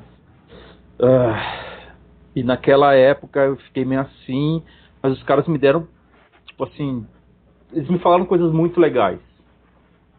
Ah, da minha coragem de não ter vergonha, Aham. que é uma coisa difícil mesmo. A gente sabe que ainda mais no Brasil, um país tão complicado Sim. em relação a isso, não é à toa que a gente vive no país que mais mata LGBTQ e plus, Aham. para falar todas as letras, ah, algumas das letras. Aham. ah, muita transexual morre, muito gay morre, então Sim. é, é triste isso. E os caras ficaram surpresos, e daí no mesmo dia apresentei eles pro Luiz, o- inclusive até eu postei a foto, eu, o Luiz e o Jeff nesse dia. Aham. E daí, cara, foi impressionante. Toda vez que eu encontrava o Jeff, Jeff falava pra mim do orgulho que sentia por eu ter confiado neles e Que ter foda, falado mano. isso. Que louco. Sendo que eu conheci eles há tão pouco tempo. Aham. E me convidaram pra participar do programa e eu falei que não. É mesmo? Por quê? Logo, eu falei, ah, cara, assim. Eu acho que eu, eu, eu falei, ah, acho melhor eu fazer isso no Brasil, via esse comentário do Louquinho, ou fazer via Black Media. Black Media, Aham. do que fazer num programa internacional, enfim. Incrivelmente, todo mundo na Vans global, assim, que eu tenho contato, sabe que eu sou gay. Aham. Ah, uma das coisas mais engraçadas que aconteceu, tipo, envolvendo o Vans Global, eu tava na, na festa de final de ano do, do Park Series de 2019, em Salt Lake City, e veio a mãe da, da Brighton Zorner e me deu um abraço. Aham. Cadê teu namorado? Eu falei, Como que sabe? Aham. Aham. É muito doido, mas lá a galera sabe. Pode crer. Todo mundo sabe. E daí, cara, em março veio a tal da notícia da morte do Jeff. Eu fiquei bem, bem mal, assim, porque o cara virou, tipo, o amigão, cara. O, não que a gente ficasse trocando mensagem toda hora Aham. na- via, via mensagem, mas assim, sempre quando a gente se encontrava, tipo, a gente ficava bastante tempo conversando. E A gente perdia bastante tempo um com o outro, assim, trocando ideias sobre coisas de skate. O cara, E- o cara, você que teve mais contato com ele, assim, é, o cara era exatamente igual o que ele falava no Love Letters, assim? Exatamente, cara. Um A primeira vez que eu, a primeira vez, apaixonado. é, a primeira vez que eu conversei com ele foi em 2013 em Floripa, num, num campeonato lá no Pedro, lá, do. ZRPM. Ah, e eu toquei num assunto que é bem delicado para muita gente, que é o lance do, na minha época é era melhor. Pode crer. porque existe uma visão muito romântica do skate. Ai, nos anos 80 era melhor. Sim. Uhum. E eu não acho que fosse, melhor. Pode crer. Era melhor a vida que eu levava, que eu só tinha aqui na escola, não tinha É, conta pra pagar, eu não tinha nada. Sim. E eu só andava de skate o dia inteiro. Isso era melhor. Aham. Mas eu só tinha peça podre pra andar. Eu não tinha acesso a nenhuma Não, ainda informação. mais aqui, né? Pelo amor de Deus. Ainda mais no Rio Grande do Sul. Pior ainda, Tá, porque nem tá. de Porto Alegre eu- sou. Pode crer. Ah, e o cara me olhou e falou, sabe que eu penso a mesma coisa? Eu acho que existe uma nostalgia meio bizarra, não era bom. Tipo, eu ganhava, não ganhava nada pra andar de skate. Sim, tipo. E isso que o cara mora nos Estados Unidos. Sim, e isso que é uma lenda, né? E ele é, e assim, nos anos 80 ele já era o Jeff Grosso. Pode crer. Não é que ele era qualquer um. Ele já era o Jeff Grosso em 87, 88. E a gente ficou trocando uma ideia sobre isso em 2003. Eu nem sonhava em trabalhar na Vans. Uhum. Então, assim, a identificação foi muito. Foi muito rápida. Aham. E daí, quando ele veio gravar o. O Love Letters, a gente. Cara, a gente passou uma semana juntos, todo dia conversando. Então, assim, era. Os caras, eh, os caras do Six Stars, por exemplo, estavam em Floripa, os caras iam pra praia e ficava eu e o Jeff trocando ideia. Sobre skate, sobre vida, tirando curiosidade, que nem. ah, Tipo, eu achava que a Jokers era uma loja dele. Pode crer. Ele me explicou toda a história da Jokers, por que que ele era da Jokers. Então, assim, é um cara... É, é realmente, ele é um apaixonado pelo skate. Aham. Era. É, então, quando ele faleceu, pra mim foi, foi tipo um bagulho meio... Eu fiquei mal. Essa Pode é real. Tipo, assim, eu fiquei uns- alguns dias mal. Não dá pra Cara, te dizer semana foi. Foi, foi Mas eu fiquei sinistro, zoado. Né? Foi dia 1 de abril, todo mundo achando que era uma brincadeira, meio, tava meio estranho, né? Tava meio mal contada a história, assim. Eu lembro que a gente conversou também nesse dia.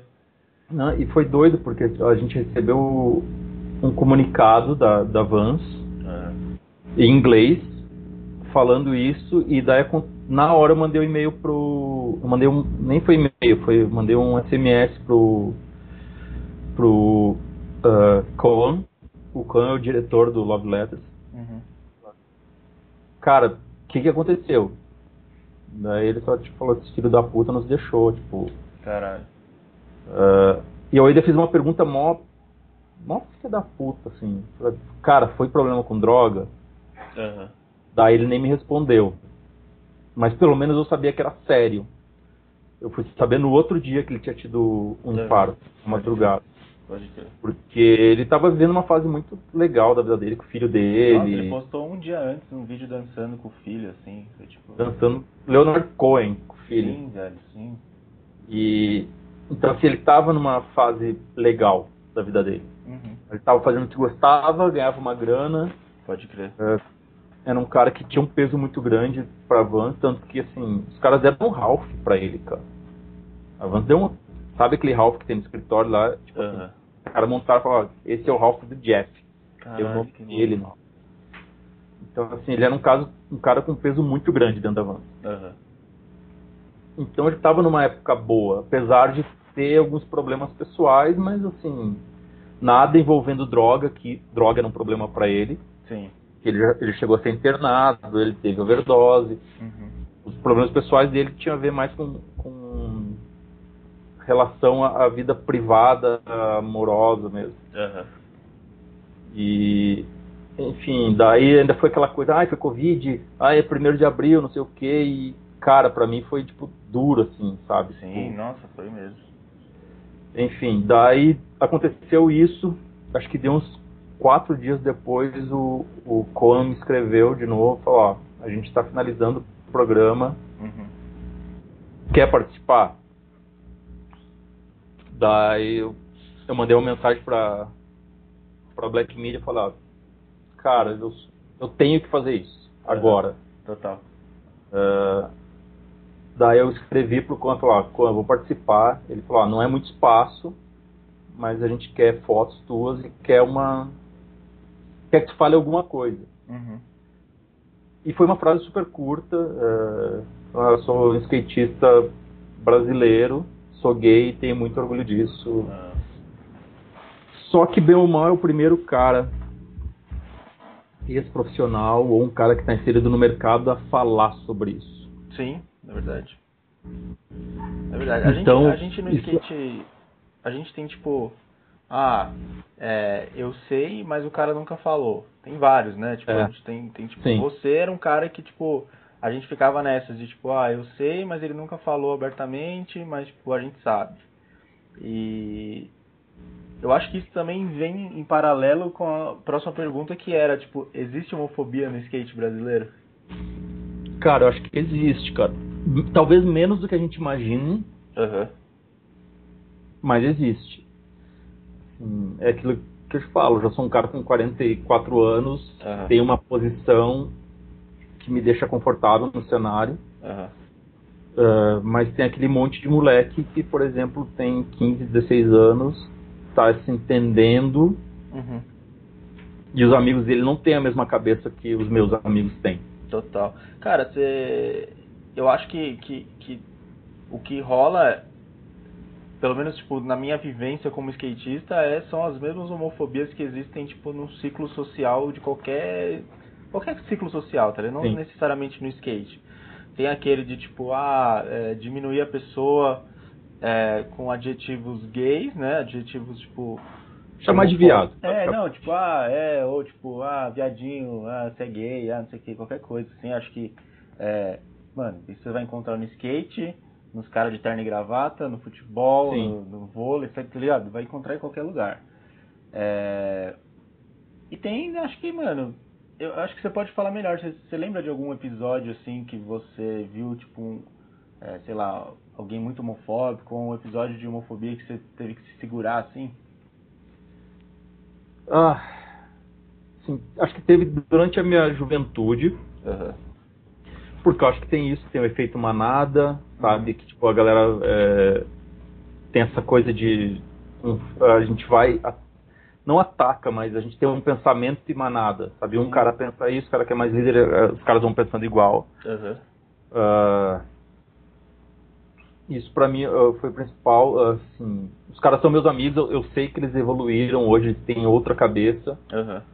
Mas É, na época também é um- os caras é- falavam de mim pelas costas, eu sabia disso, Pode crer. entendeu? É, mas Tipo, nem é- tinham, não, não- os caras não tinham nem essa parada de me falar na minha frente, Pode crer. era pelas costas. Ah, e eu sei disso, tipo, porque alguns caras que já tinham outra experiência de vida chegavam lá, "Ó, os caras estão falando isso pelas suas costas. Uhum. Mas ao mesmo tempo, eu não queria pagar do cara hipócrita, né? Que tipo, ah, eu vou ficar falando de mina pros caras, os caras acharem que eu não sou gay. Pode crer. Vou inventar que eu fiquei com uma mina pros caras Aham. não saberem que eu sou gay.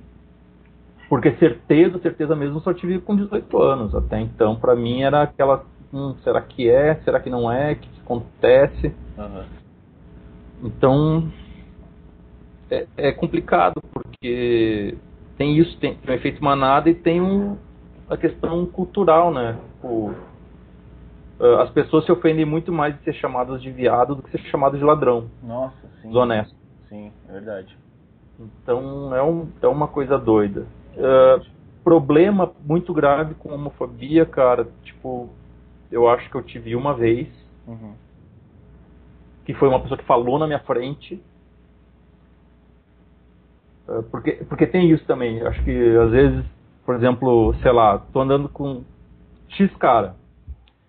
E o cara, sei lá, vê alguém errar uma manobra e fala, ah, viadinho, não sei o quê. Isso de verdade, não é uma coisa que me incomode. Aham, Porque eu, eu, eu entendo a ofensa Aham.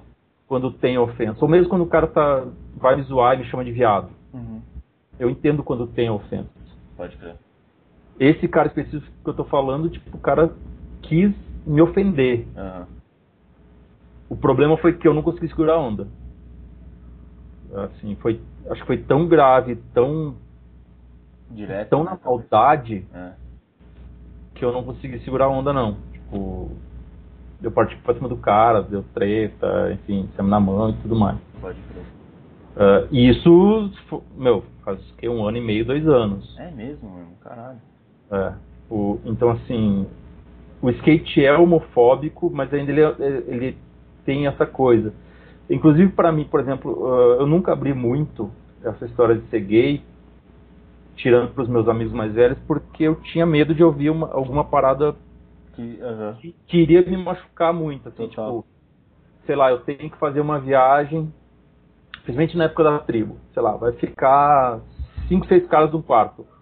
Puta, sim. E um não, cara me dizer, não vou ficar contigo no Puta, quarto porque sim. você é gay. Sim. Entendeu? Mano, Então, muito provavelmente isso aconteceria em algum momento, né? Tá ligado? então essa era a minha proteção. Ah, Aham. o- o, sei lá, o Hageb mesmo estava me contando esses dias que porque quando a gente fez essa viagem para Europa, o Hageb já sabia que eu era gay. Aham. 2007. Eu acho que um dos primeiros caras a saber que eu falei abertamente que eu era gay foi o Biano, inclusive. Ah, o Hageb já sabia e ele disse que ele, ele teve que aguentar a zoação, porque ficava no mesmo quarto que eu, Entendi. sabe? Então, tipo, acho É. que isso é uma parada que, que fez eu me proteger mais. Sim, mais velado do que. Como É. é, normalmente, né? Como é normalmente. E é isso, tipo, eu, eu me incomodo essa parada, tipo, o, ca- o cara acha que é muito mais Aham. feio ser xingado de gay ou de viado do que de ladrão desonesto. Pode crer. é, é muito mais ofensivo. Porque o gay é, meu, é considerado alguém fraco, alguém É, menos sim. digno. É, é- é- são os nossos machismos e né, fobismos do, do dia a dia. A gente sempre tenta diminuir com umas coisas muito bizarras, tipo, ah, mulherzinha, ah, seu gay, tipo, mano, como se isso É, esse, por exemplo, de- é, esse cara que rolou a treta foi mais ou menos isso, o cara quis insinuar, não- ele não quis insinuar, ele falou diretamente que eu não era digno do skate. Caralho. por ser gay. Que Que zoado. como, como o skate me aceitava eu sendo gay. Que zoado. Uh, que, e daí ele fala, ah, nunca, tu nunca ajudou ninguém no skate. Falei, puxa pela lembrança que tu, vai- tu vai se dar Uhum. conta. Mas assim, o cara quis. É, ele falou que não era uma pessoa digna Pode crer. da- das coisas que eu conquistei ou das, das pessoas que eu sou por ser gay. Pode crer. E isso foi, tipo, meio hardcore, assim, sabe? Tipo, Ah, eu não esperava essa atitude minha de, de sair na mão. pode crer. Eu não sou um cara assim. Pode crer. Mas é, é a vida. A gente vai aprendendo. Eu só queria falar mais uma coisa, Não, só beleza. falar mais uma parada Claro, sobre claro. esse assunto, Claro.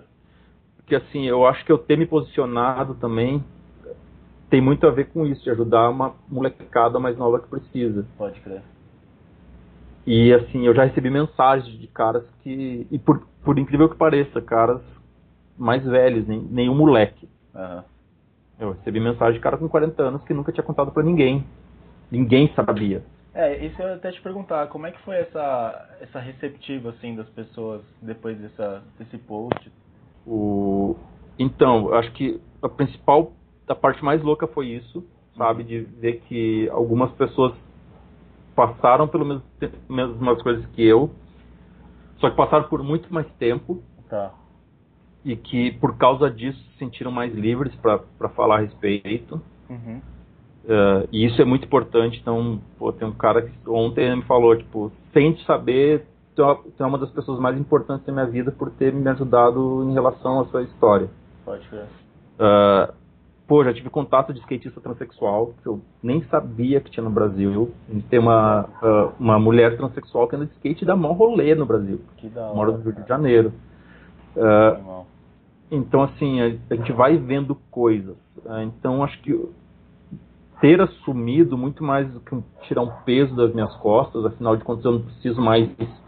Realmente não preciso mais ter essa dúvida, as pessoas sabem, Uhum. quando vem o Luiz, sabem que ele é, é o cara que está comigo, que é a pessoa que eu amo e com quem eu quero estar. Mas mais importante que isso é que tem muita gente que precisa de ajuda. Total. E que tá em lugares, meu, que tipo, a gente nem imagina. Sim. E não que eu, que eu estou falando, ah, todo mundo tem que assumir, porque, sei lá, o cara que mora lá no interior É, do não, Amazonas, total. Cada um tem sua narrativa, né, cara? é, o cara vive outra realidade, mano, Sim, sabe? total. Tipo, não vamos longe. Teve um caso de um moleque que foi espancado pelo pai porque o moleque gostava de lavar louça. Caralho, sim. E isso é um sinal de fraqueza, sinal que você é gay. Ah, e eu tenho sorte que meus Ah, pais é. entenderam, cara. A gente vive num país muito tosco, né, velho? Isso é. Cara, o, pro- o problema todo é que não é só aqui, sabe? Tipo, apesar de.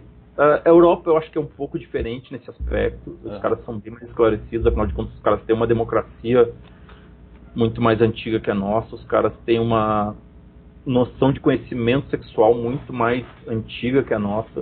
Uhum. Mas eu acho que nos Estados Unidos tem um monte de louco também. Ah, total, total. Acho que esses Ah. movimentos que a gente tem visto ultimamente acontecendo são bem característicos, né, cara? De Como tem gente estranha e louca e, tipo, mano. É, Que tavam cheio de aqui. preconceitos, né? Sempre estiveram aqui. Eu só, estão mostrando a cara e tendo voz através da internet. né? É, exatamente, exatamente. Total. Você teve algum, algum ponto negativo nessa, nesse, nessa publicação depois de que você fez esse post? Cara, não pra mim. Tá. Ninguém escreveu pra mim, assim, diretamente. Aham. Mas eu acredito que deve ter algum meio que os caras Ah, sim. estão me É. zoando. É, eu acho que assim, e sabe uma coisa que eu sempre bato na tecla, velho? Que eu acho que a gente usa as redes sociais muito pra, pro- pelo ativismo, o que é muito bom, claro, é, né? Mas eu acho que a gente esquece de mudar nosso dia a dia, tá ligado? Eu acho que muita gente Pois é. tá lá falando assim, tipo, ah, vamos combater o racismo, né, homofobia e tudo mais, sei lá, qualquer tipo de ativismo. E aí chega na sessão e continua com os mesmos preconceitos, tá ligado? E tipo, vai lá e fala, ah, tipo, na- na- lá na internet fala, pô, que da hora. Aí chega lá na sessão, pô, você viu cabeça mó viado. Sabe assim, umas coisas, tipo. Não, assim, teve um, uma das pessoas que eu tenho conversado, o cara me falou, ó, tipo, eu não consigo entender muito bem, porque as mesmas pessoas que fazem piadas homofóbicas ah, e que eu já vi Uhum. estão lá dando like no teu post.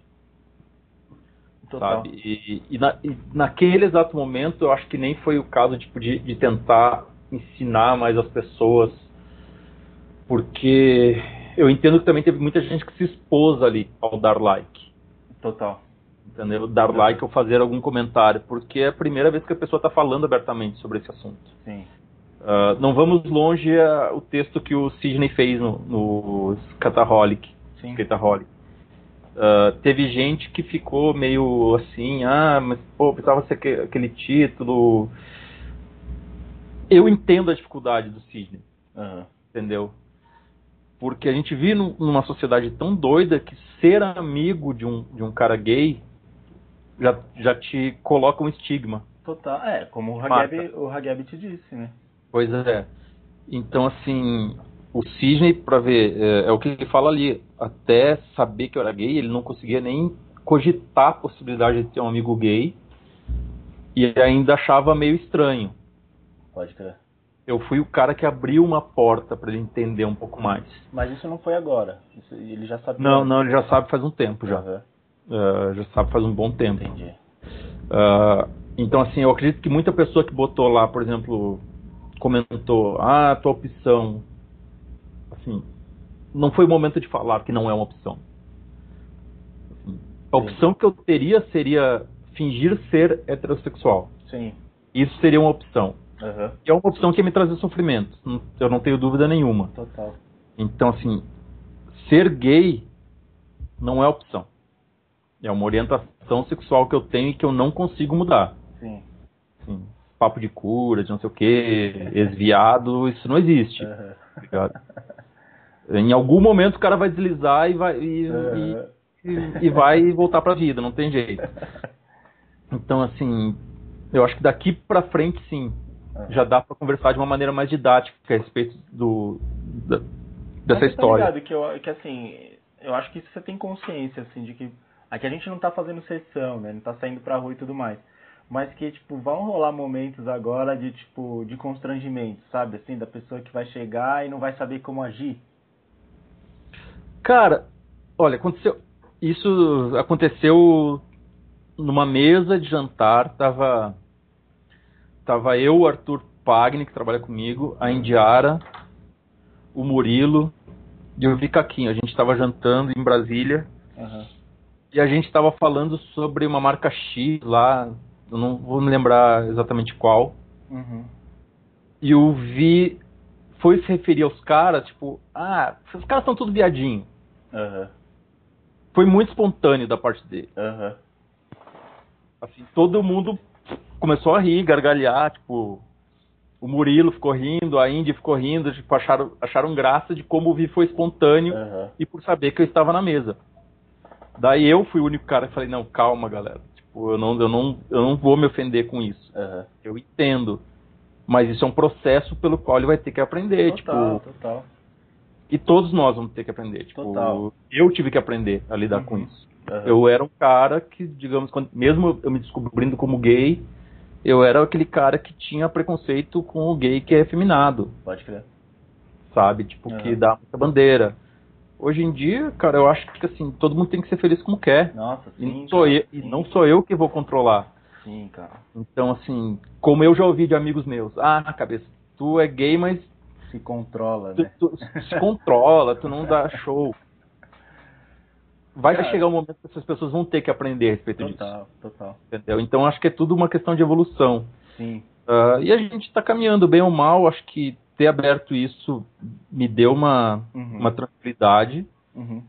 E acho que eu posso ser, por que não militante da causa? Não- sabe, tipo, Aham. acho que. Porque é a mesma coisa, tipo, gay que fala, ah, sou um gay fora do meio. Gay fora do meio é o cara que não frequenta balada, não vai em lugar nenhum. Uhum. E detesta quem levanta bandeira. Mas se a gente que é gay não levantar bandeira, quem vai levantar pra gente? Não, total, mano, total. Eu acho que existe, eu acho que essa palavra tá na moda, mas eu acho que, que ela cai bem do lance da representatividade também, né, velho? Isso é o principal. O que você comentou, o moleque lá de 14, 15 anos, ele curte, sei lá, curte o, o skate brasileiro e não se vê ali no meio, tá Sim. ligado? Que ele fala, mano, é, olha esse gráfico, só tem umas minas peladas, tá ligado? Olha, tipo, esse, esse vídeo, tem umas bundas, Sim. sabe? Umas coisas, tipo. Ele fala, velho, eu não sou assim. Eu acho que é importante ele se ver também como parte da coisa. É, teve um cara que me escreveu, tipo. Eu fico muito feliz que tu tenha aberto isso, porque eu ando de skate há bastante tempo, sou gay, Uhum. e eu achei que eu achava que era o único. Pode crer.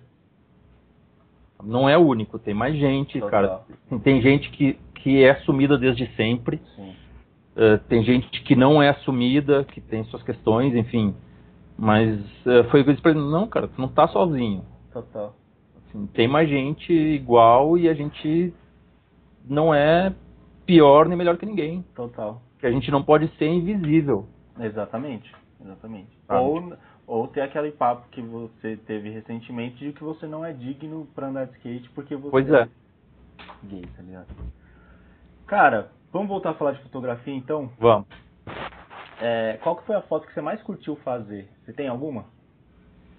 Cara, é muito tempo fotografando essas, essas tipo aquelas perguntas que sacaneiam, né? Que devia ter feito antes, né? Você devia É. pensar. Tá bom, vai, tá bom. Ah, mas assim, das mais recentes, tem uma do Dexter, que eu gosto muito porque foi a galera de BH que nos, nos falou onde é que era o pico, a gente estava Uhum. em Belo Horizonte.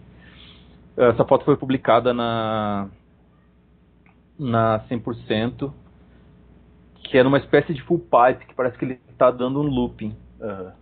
Essa foto eu gosto muito, assim, porque é, é diferente, né? Tipo, é um, é um pico diferente, inusitado. Ah, então, assim, foi difícil fazer porque tinha uma- um certo risco ali de cair, se machucar. Foi, mas ela é, ela é muito legal pelo diferente. Boa.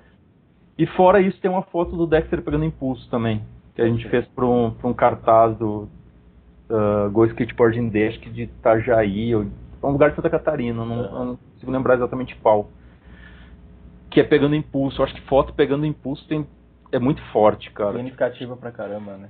Tem aquela É, capa da Transworld lá, antigona, né? Pois Tem- é, tipo, acho que é, é o skate no estado mais puro, assim, Total, o total. impulso. O Rafa, que foi entrevistado, o Rafa Dalodo, ele também comentou que a foto que ele mais curte é uma do Mike Valley dando impulso, assim, que é tipo, talvez uma das coisas mais emblemáticas do skate. Ah, Tem uma foto do Shin, cara, aquela da- do Daniel Trigo pegando impulso que tá de trás, Total. cartaz da, ah, eu acho que é a mosca. E tem a volta dos mortos-vivos também, tipo, Pode ver.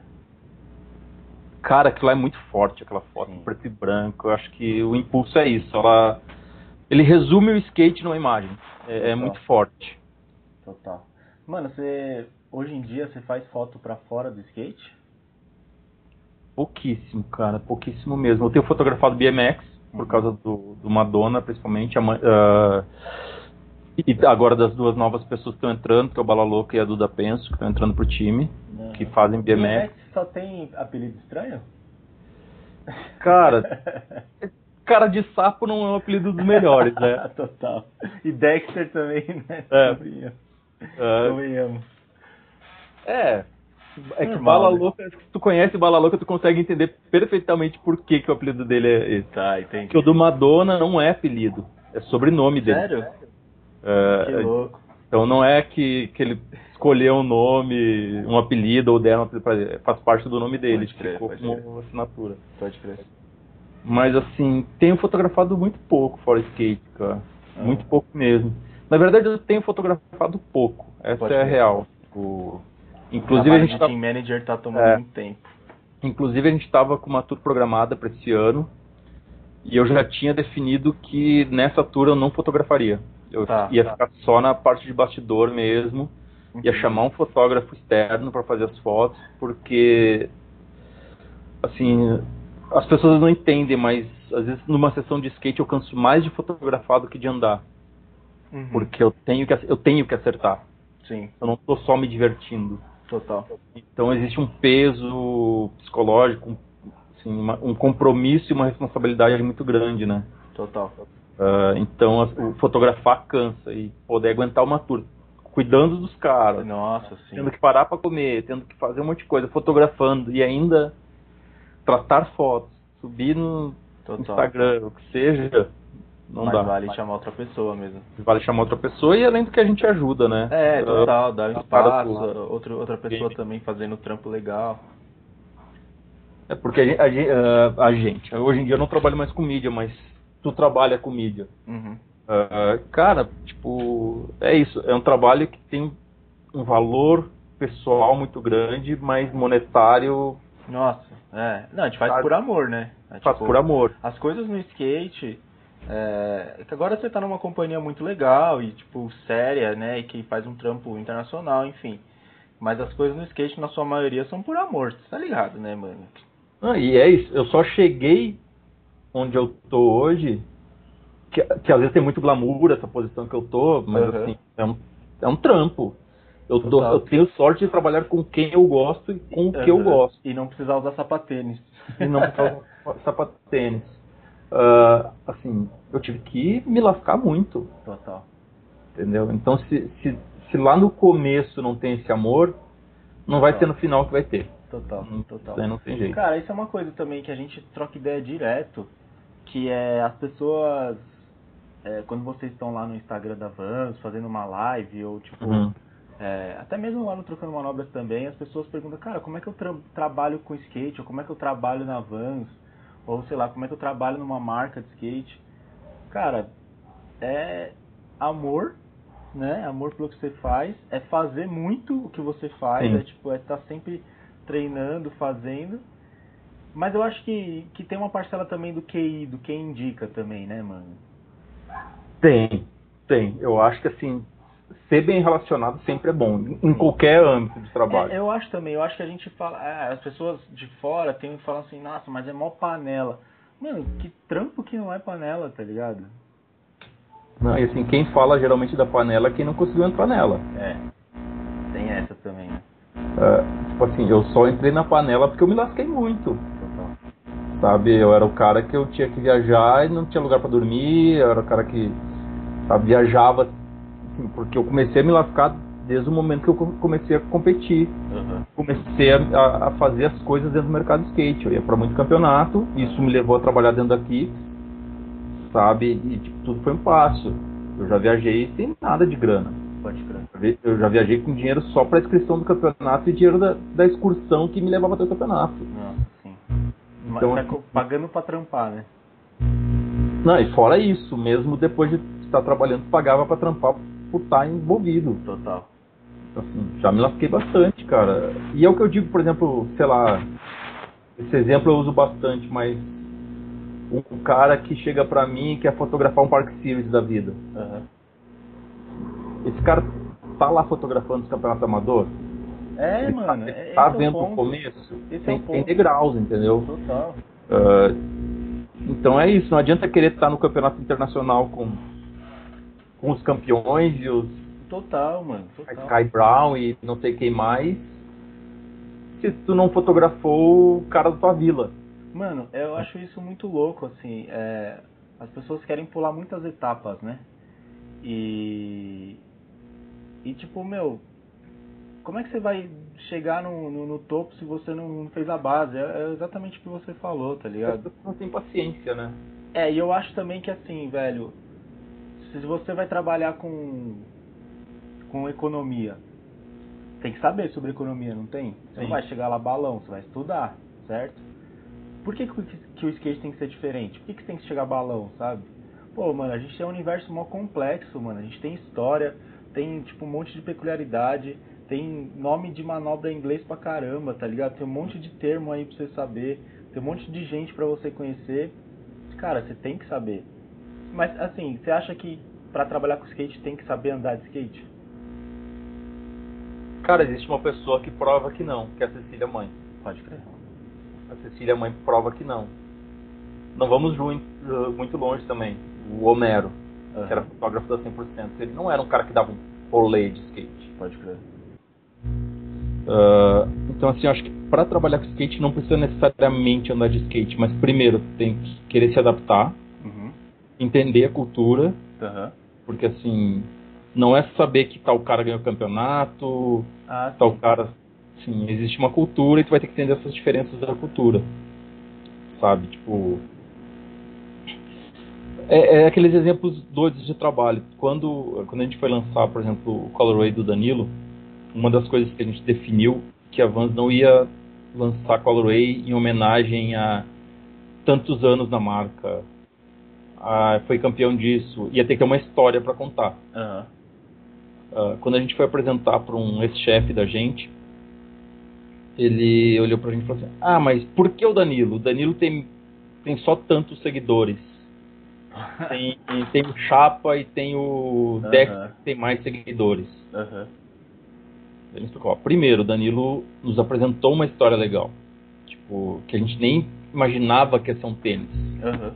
Isso quem aprovou antes os tênis foram os gringos. Pode Os gringos aprovaram antes que, que, que esse chefe. Ah, e o exemplo que a gente deu pra ele foi assim: por que, que a Vans está lançando o modo do Gilbert Crockett? Ele não é o cara com mais seguidores. Não, total. De Não é longe, ele campeonateiro não, é. também. Não É. corre campeonato. Mó cara tem- hater. É, o cara tem história legal pra contar. A trajetória dele como skatista e as coisas que ele gosta estão colocando ele nessa posição. Sim. Então, tu entender esse valor é importante, entendeu? Sabe? Saber que o skate é um esporte, pra mim não é, Aham. mas pra muita gente é. Só que Sim. por trás do que pode ser esse esporte tem uma cultura gigante, tem uma história gigante Uhum. e que ela não pode ser apagada, sabe? Não queira contar que, que o skate começou em 92. Pode crer. Não pode contar que ele começou em 87, que é o ano que eu comecei. Pode Tem crer. uma história e tem, tem um monte de coisa da hora. Total. Isso tem que ser levado em conta na hora de ter qualquer decisão numa marca. Aham. Então acho que o principal é isso, tentar entender o skate. Porque, cara, convenhamos, não somos fáceis. Nossa, não. sabe? Não Somos mesmo. uma galera cheia de peculiaridade, cheia de Muito. coisas, Muito. ah, posições muito diferentes. Ah, então é importante ter, ter esse entendimento. E pra mim a pessoa que sintetiza isso é a Cecília Mãe, cara. Total. É certeza. uma das pessoas mais cabreiras, todas pra mim. Sim, muito. Cara, Praticamente. teve alguma foto que você não fez ainda, mas quer fazer? Algum cara ou algum show, alguma coisa que você falou, mano, quer, ainda vou fazer uma foto com essa pessoa. eu sei que eu não vou fazer essa foto, mas se eu tivesse a oportunidade, seria fazer uma foto do Hensley, Pode Hensley. Porque assim, ah, a gente fala muito do, do Plan B, do Uhum. Questionable Video, mas eu acho que o cara que começou a revolução do, do street skate foi o Hensley. Pode crer. Assim, o Gonzalez tem, tem a importância dele, Claro, enorme. claro. Não tem nem como falar. O Notas Calpas tem a importância dele, que também é enorme. Mas eu acho que o Hensley foi o cara que levou o street. O street é o que a gente conhece hoje por causa do Hensley. Tá. É o cara que começou a dar manobra alta, começou a dar manobra de flip, entrando em, em corrimão. Aham. Então acho que assim, o Hensley seria um, um sonho. Um deles eu já cumpri, né? Que foi, foi fotografar o Hulk. Pode crer. Que, que isso foi um lance bem, bem doido também, assim, ter essa oportunidade. E a foto que eu fiz dele, ainda eu tive que pedir pra ele dar manobra duas vezes. É mesmo? Ele foi lá e deu a Caralho. manobra duas vezes pra eu fotografar. Essa Ah, foto saiu em algum lugar? cara, saiu no meu Instagram, cara. Pode Foi. crer. Porque assim, foi. Não foi numa ocasião que seria tão. ah, pra revista, assim. Foi num É. aquecimento de Park Series Ah, em Salt tá. Lake City. Que. eu Falei, ah, meu, tipo, pô, a gente se conheceu no Brasil, eu não consegui fazer nenhuma foto tua. Uhum. Vamos fazer uma foto aqui? Ele falou, ah, vou dar um invert em tal lugar. Eu falei, "Hum, não, cara, faz o seguinte, dá uma manobra que você inventou, vai lá e dá uma Madonna. Pode crer. Daí ele deu a Madonna, um fotógrafo, tipo, o fotógrafo não, o videomaker colou muito perto e ficou muito grande na foto. Entendi. Eu falei, cara, tipo, por favor, dá outro lá porque Aham. não ficou legal. Daí ele foi lá e, e acertou outro. E, ah, conheci o Hulk, foi um bagulho, tipo, muito surreal pra mim, Não, cara. total, total. Eu não sei, por exemplo, qual é o cara que tu acha que é o cara que tu sempre sonhou em conhecer, Nossa. assim, Ah, não sei, velho. Sei lá. O Coston, sei lá. O eu já conheci o Mariano, Costa. assim. Mariano eu não conheci. O Pode não conheci. Costa eu troquei ideia com ele. Da hora. Pode crer. Ah, e esse era o Hulk, cara. O Hulk. Eu fui bem moleque quando eu conheci ele, assim, no sentido de que eu, eu não tive vergonha de contar certas coisas que alguém de 40 e poucos anos teria, Pode assim, crer, sabe? pode crer. Eh, Tanto que eu fui receber ele no aeroporto, eu fui com uma camiseta, tipo, não era o desenho dele, era um desenho do Afonso House, que ele fez da, Sim. E daí eu falei, eu, eu tive a cara de pau de contar pro cara, né? Tipo, se eu ti- tinha um herói na infância, esse herói era tu. Que foda. Porque quando eu era moleque, tipo, eu queria andar que nem, que nem o Hulk. Pode crer. Mas não pra ter as coisas que. Você chegou a ser verticaleiro? Eu sou um verticaleiro frustrado. Muito assim? frustrado. E, então, assim, ele era o modelo de skatista que eu gostava. Eu nunca fui muito fã do, do Rossoi. Pode crer. Eu nunca curti muito. Eu go- eu gostava do Hulk. Mais técnico, assim. Mais técnico e era impressionante. O cara, todo vídeo apresentava uma manobra que ele inventava. Total, total. Então, assim, a minha vontade era ser como o Hulk para andar como ele. Uhum. Se ele tinha os patrocínios, se ele tinha grana, lasca-se. Eu queria andar que nem o cara. Pode Isso é um sonho impossível, não tem, cara. Ele é daqueles caras que, tipo, Nossa, sim. Ele tá num patamar Único, muito né? acima É. de, de outras pessoas. Total. E eu falei todas essas histórias pro cara, contei. Que Eu da hora. tenho que... tenho que... Que da hora. Mano, estamos terminando o programa. Vamos voltar a falar de música. E você é DJ, né, mano? E aí? eu faço de conta, né? Mas já tocou em festa. Já, assim, na verdade, essa história de DJ, como é que começou? Ah, eu trabalhava nos eventos da Kicks e, e eu fazia meio que de tudo, assim. Eu narrava, organizava e alguns campeonatos eu botava som. Tá. Principalmente nos, ah, nos campeonatos pro da Kicks eu botava som especificamente. Então eu era um cara que eu escutava muita música, conhecia muita coisa. Daí era, sabe aquele tipo orgulho bobo, assim, tipo, ai, eu toquei ca- música três dias no campeonato sem repetir uma música, Aham, todas eram diferentes, só repetia na volta do cara. E sempre encanei com essa coisa de, de, de ser DJ. Quando eu fui pra Espanha, eu comprei uma, uma controladora pequenininha ah, e nun- nunca consegui usar. Eu fiquei tipo, dois anos com essa controladora sem conseguir ligar lá no computador, porque precisava de placa de áudio, Pode crer. eu não tinha manha. Daí quando eu comecei a usar Mac, eu comecei a, a usar ela e eu conseguia fazer uns, uns montar um set de algumas músicas. Eu gosto muito de house, Aham. então montava um, um set de house, mas eu não tinha noção de contagem de música, não sei o que. Daí eu resolvi trocar, comprar uma controladora melhor. Comprei uma Pioneer e falei, ah, vou fazer um curso. Então eu tenho três módulos de curso de DJ. Pode crer, que legal. Assim, eu tinha que ter mais tempo, porque DJ é tipo skate, cara. Assim, tocar é, é como skate, você tem que treinar. Pode crer. Quer aprender uma manobra, você tem que ir lá e ficar tentando, tentando, tentando. Sim, E depois não parar de fazer, que é pra não esquecer exatamente. Exatamente. Ah, e eu sou péssimo controlando meu tempo, cara. Eu sou muito ruim. assim, de coordenar meu tempo. Ah, não, agora eu vou tirar tempo pra fazer isso, vou tirar tempo pra fazer aquilo. Aham. Então eu deveria treinar mais. Tá. Mas ah, tem muito a ver também com gosto musical e as músicas que escolhe, às vezes nem a tua habilidade de ficar fazendo scratch, um monte de coisa. Sim. Que eu gostaria de fazer, mas eu não tenho essa habilidade. Tá. Então, assim, eu não me considero DJ porque eu não ganho dinheiro com isso. Tá. Nunca ganhei dinheiro com isso. Aliás, ganhei já, tocando em campeonato de skate. Ah, mas eu gosto muito. Não que seja uma coisa que eu, porventura, queira ganhar dinheiro um dia, até porque eu já aprendi muito velho para fazer um nome. Sim. É a mesma coisa que skate, sabe? Criar um nome, Total. criar seus contatos. Mas é uma parada que eu gosto de fazer, eu me divirto bastante, cara. assim. Então, naquele, naquela hora que eu quero dar uma desopilada, eu faço uma seleção de umas 10 músicas e monto num set. E hoje, pelo menos, eu conto a música direitinho, se é hora de entrar, se é, É, hora de total. aqui. Então, eu consigo ter essa, esse controle. Da hora. Então, eu sou, tipo, quase DJ também. Mano, tem alguma música ou artista que você relaciona com o skate? Música ou artista que eu relaciono com skate. Tipo, você ouve e você fala, cara, isso aqui é totalmente skate. Uma parada que não tem nada a ver com skate, O quê? que é Steve Miller Band. Sério? Cara, é Por quê? impressionante. Porque assim, sempre quando eu escuto Serenade, que é a música que o, que o Colin McKay anda no. Eu acho que é no segundo vídeo da Plan B. É o segundo vídeo da Plan B. É, pra mim é muito skate. Não tem nada a ver com skate, porque assim. ah, Steve Miller Band é uma banda meio de fo- folk, rock, Ah, anos 70, 80.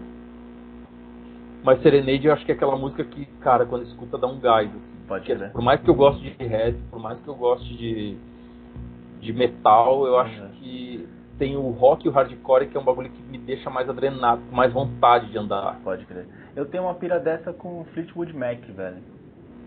Que eu tenho uma camiseta muito da hora do Fleetwood Mac.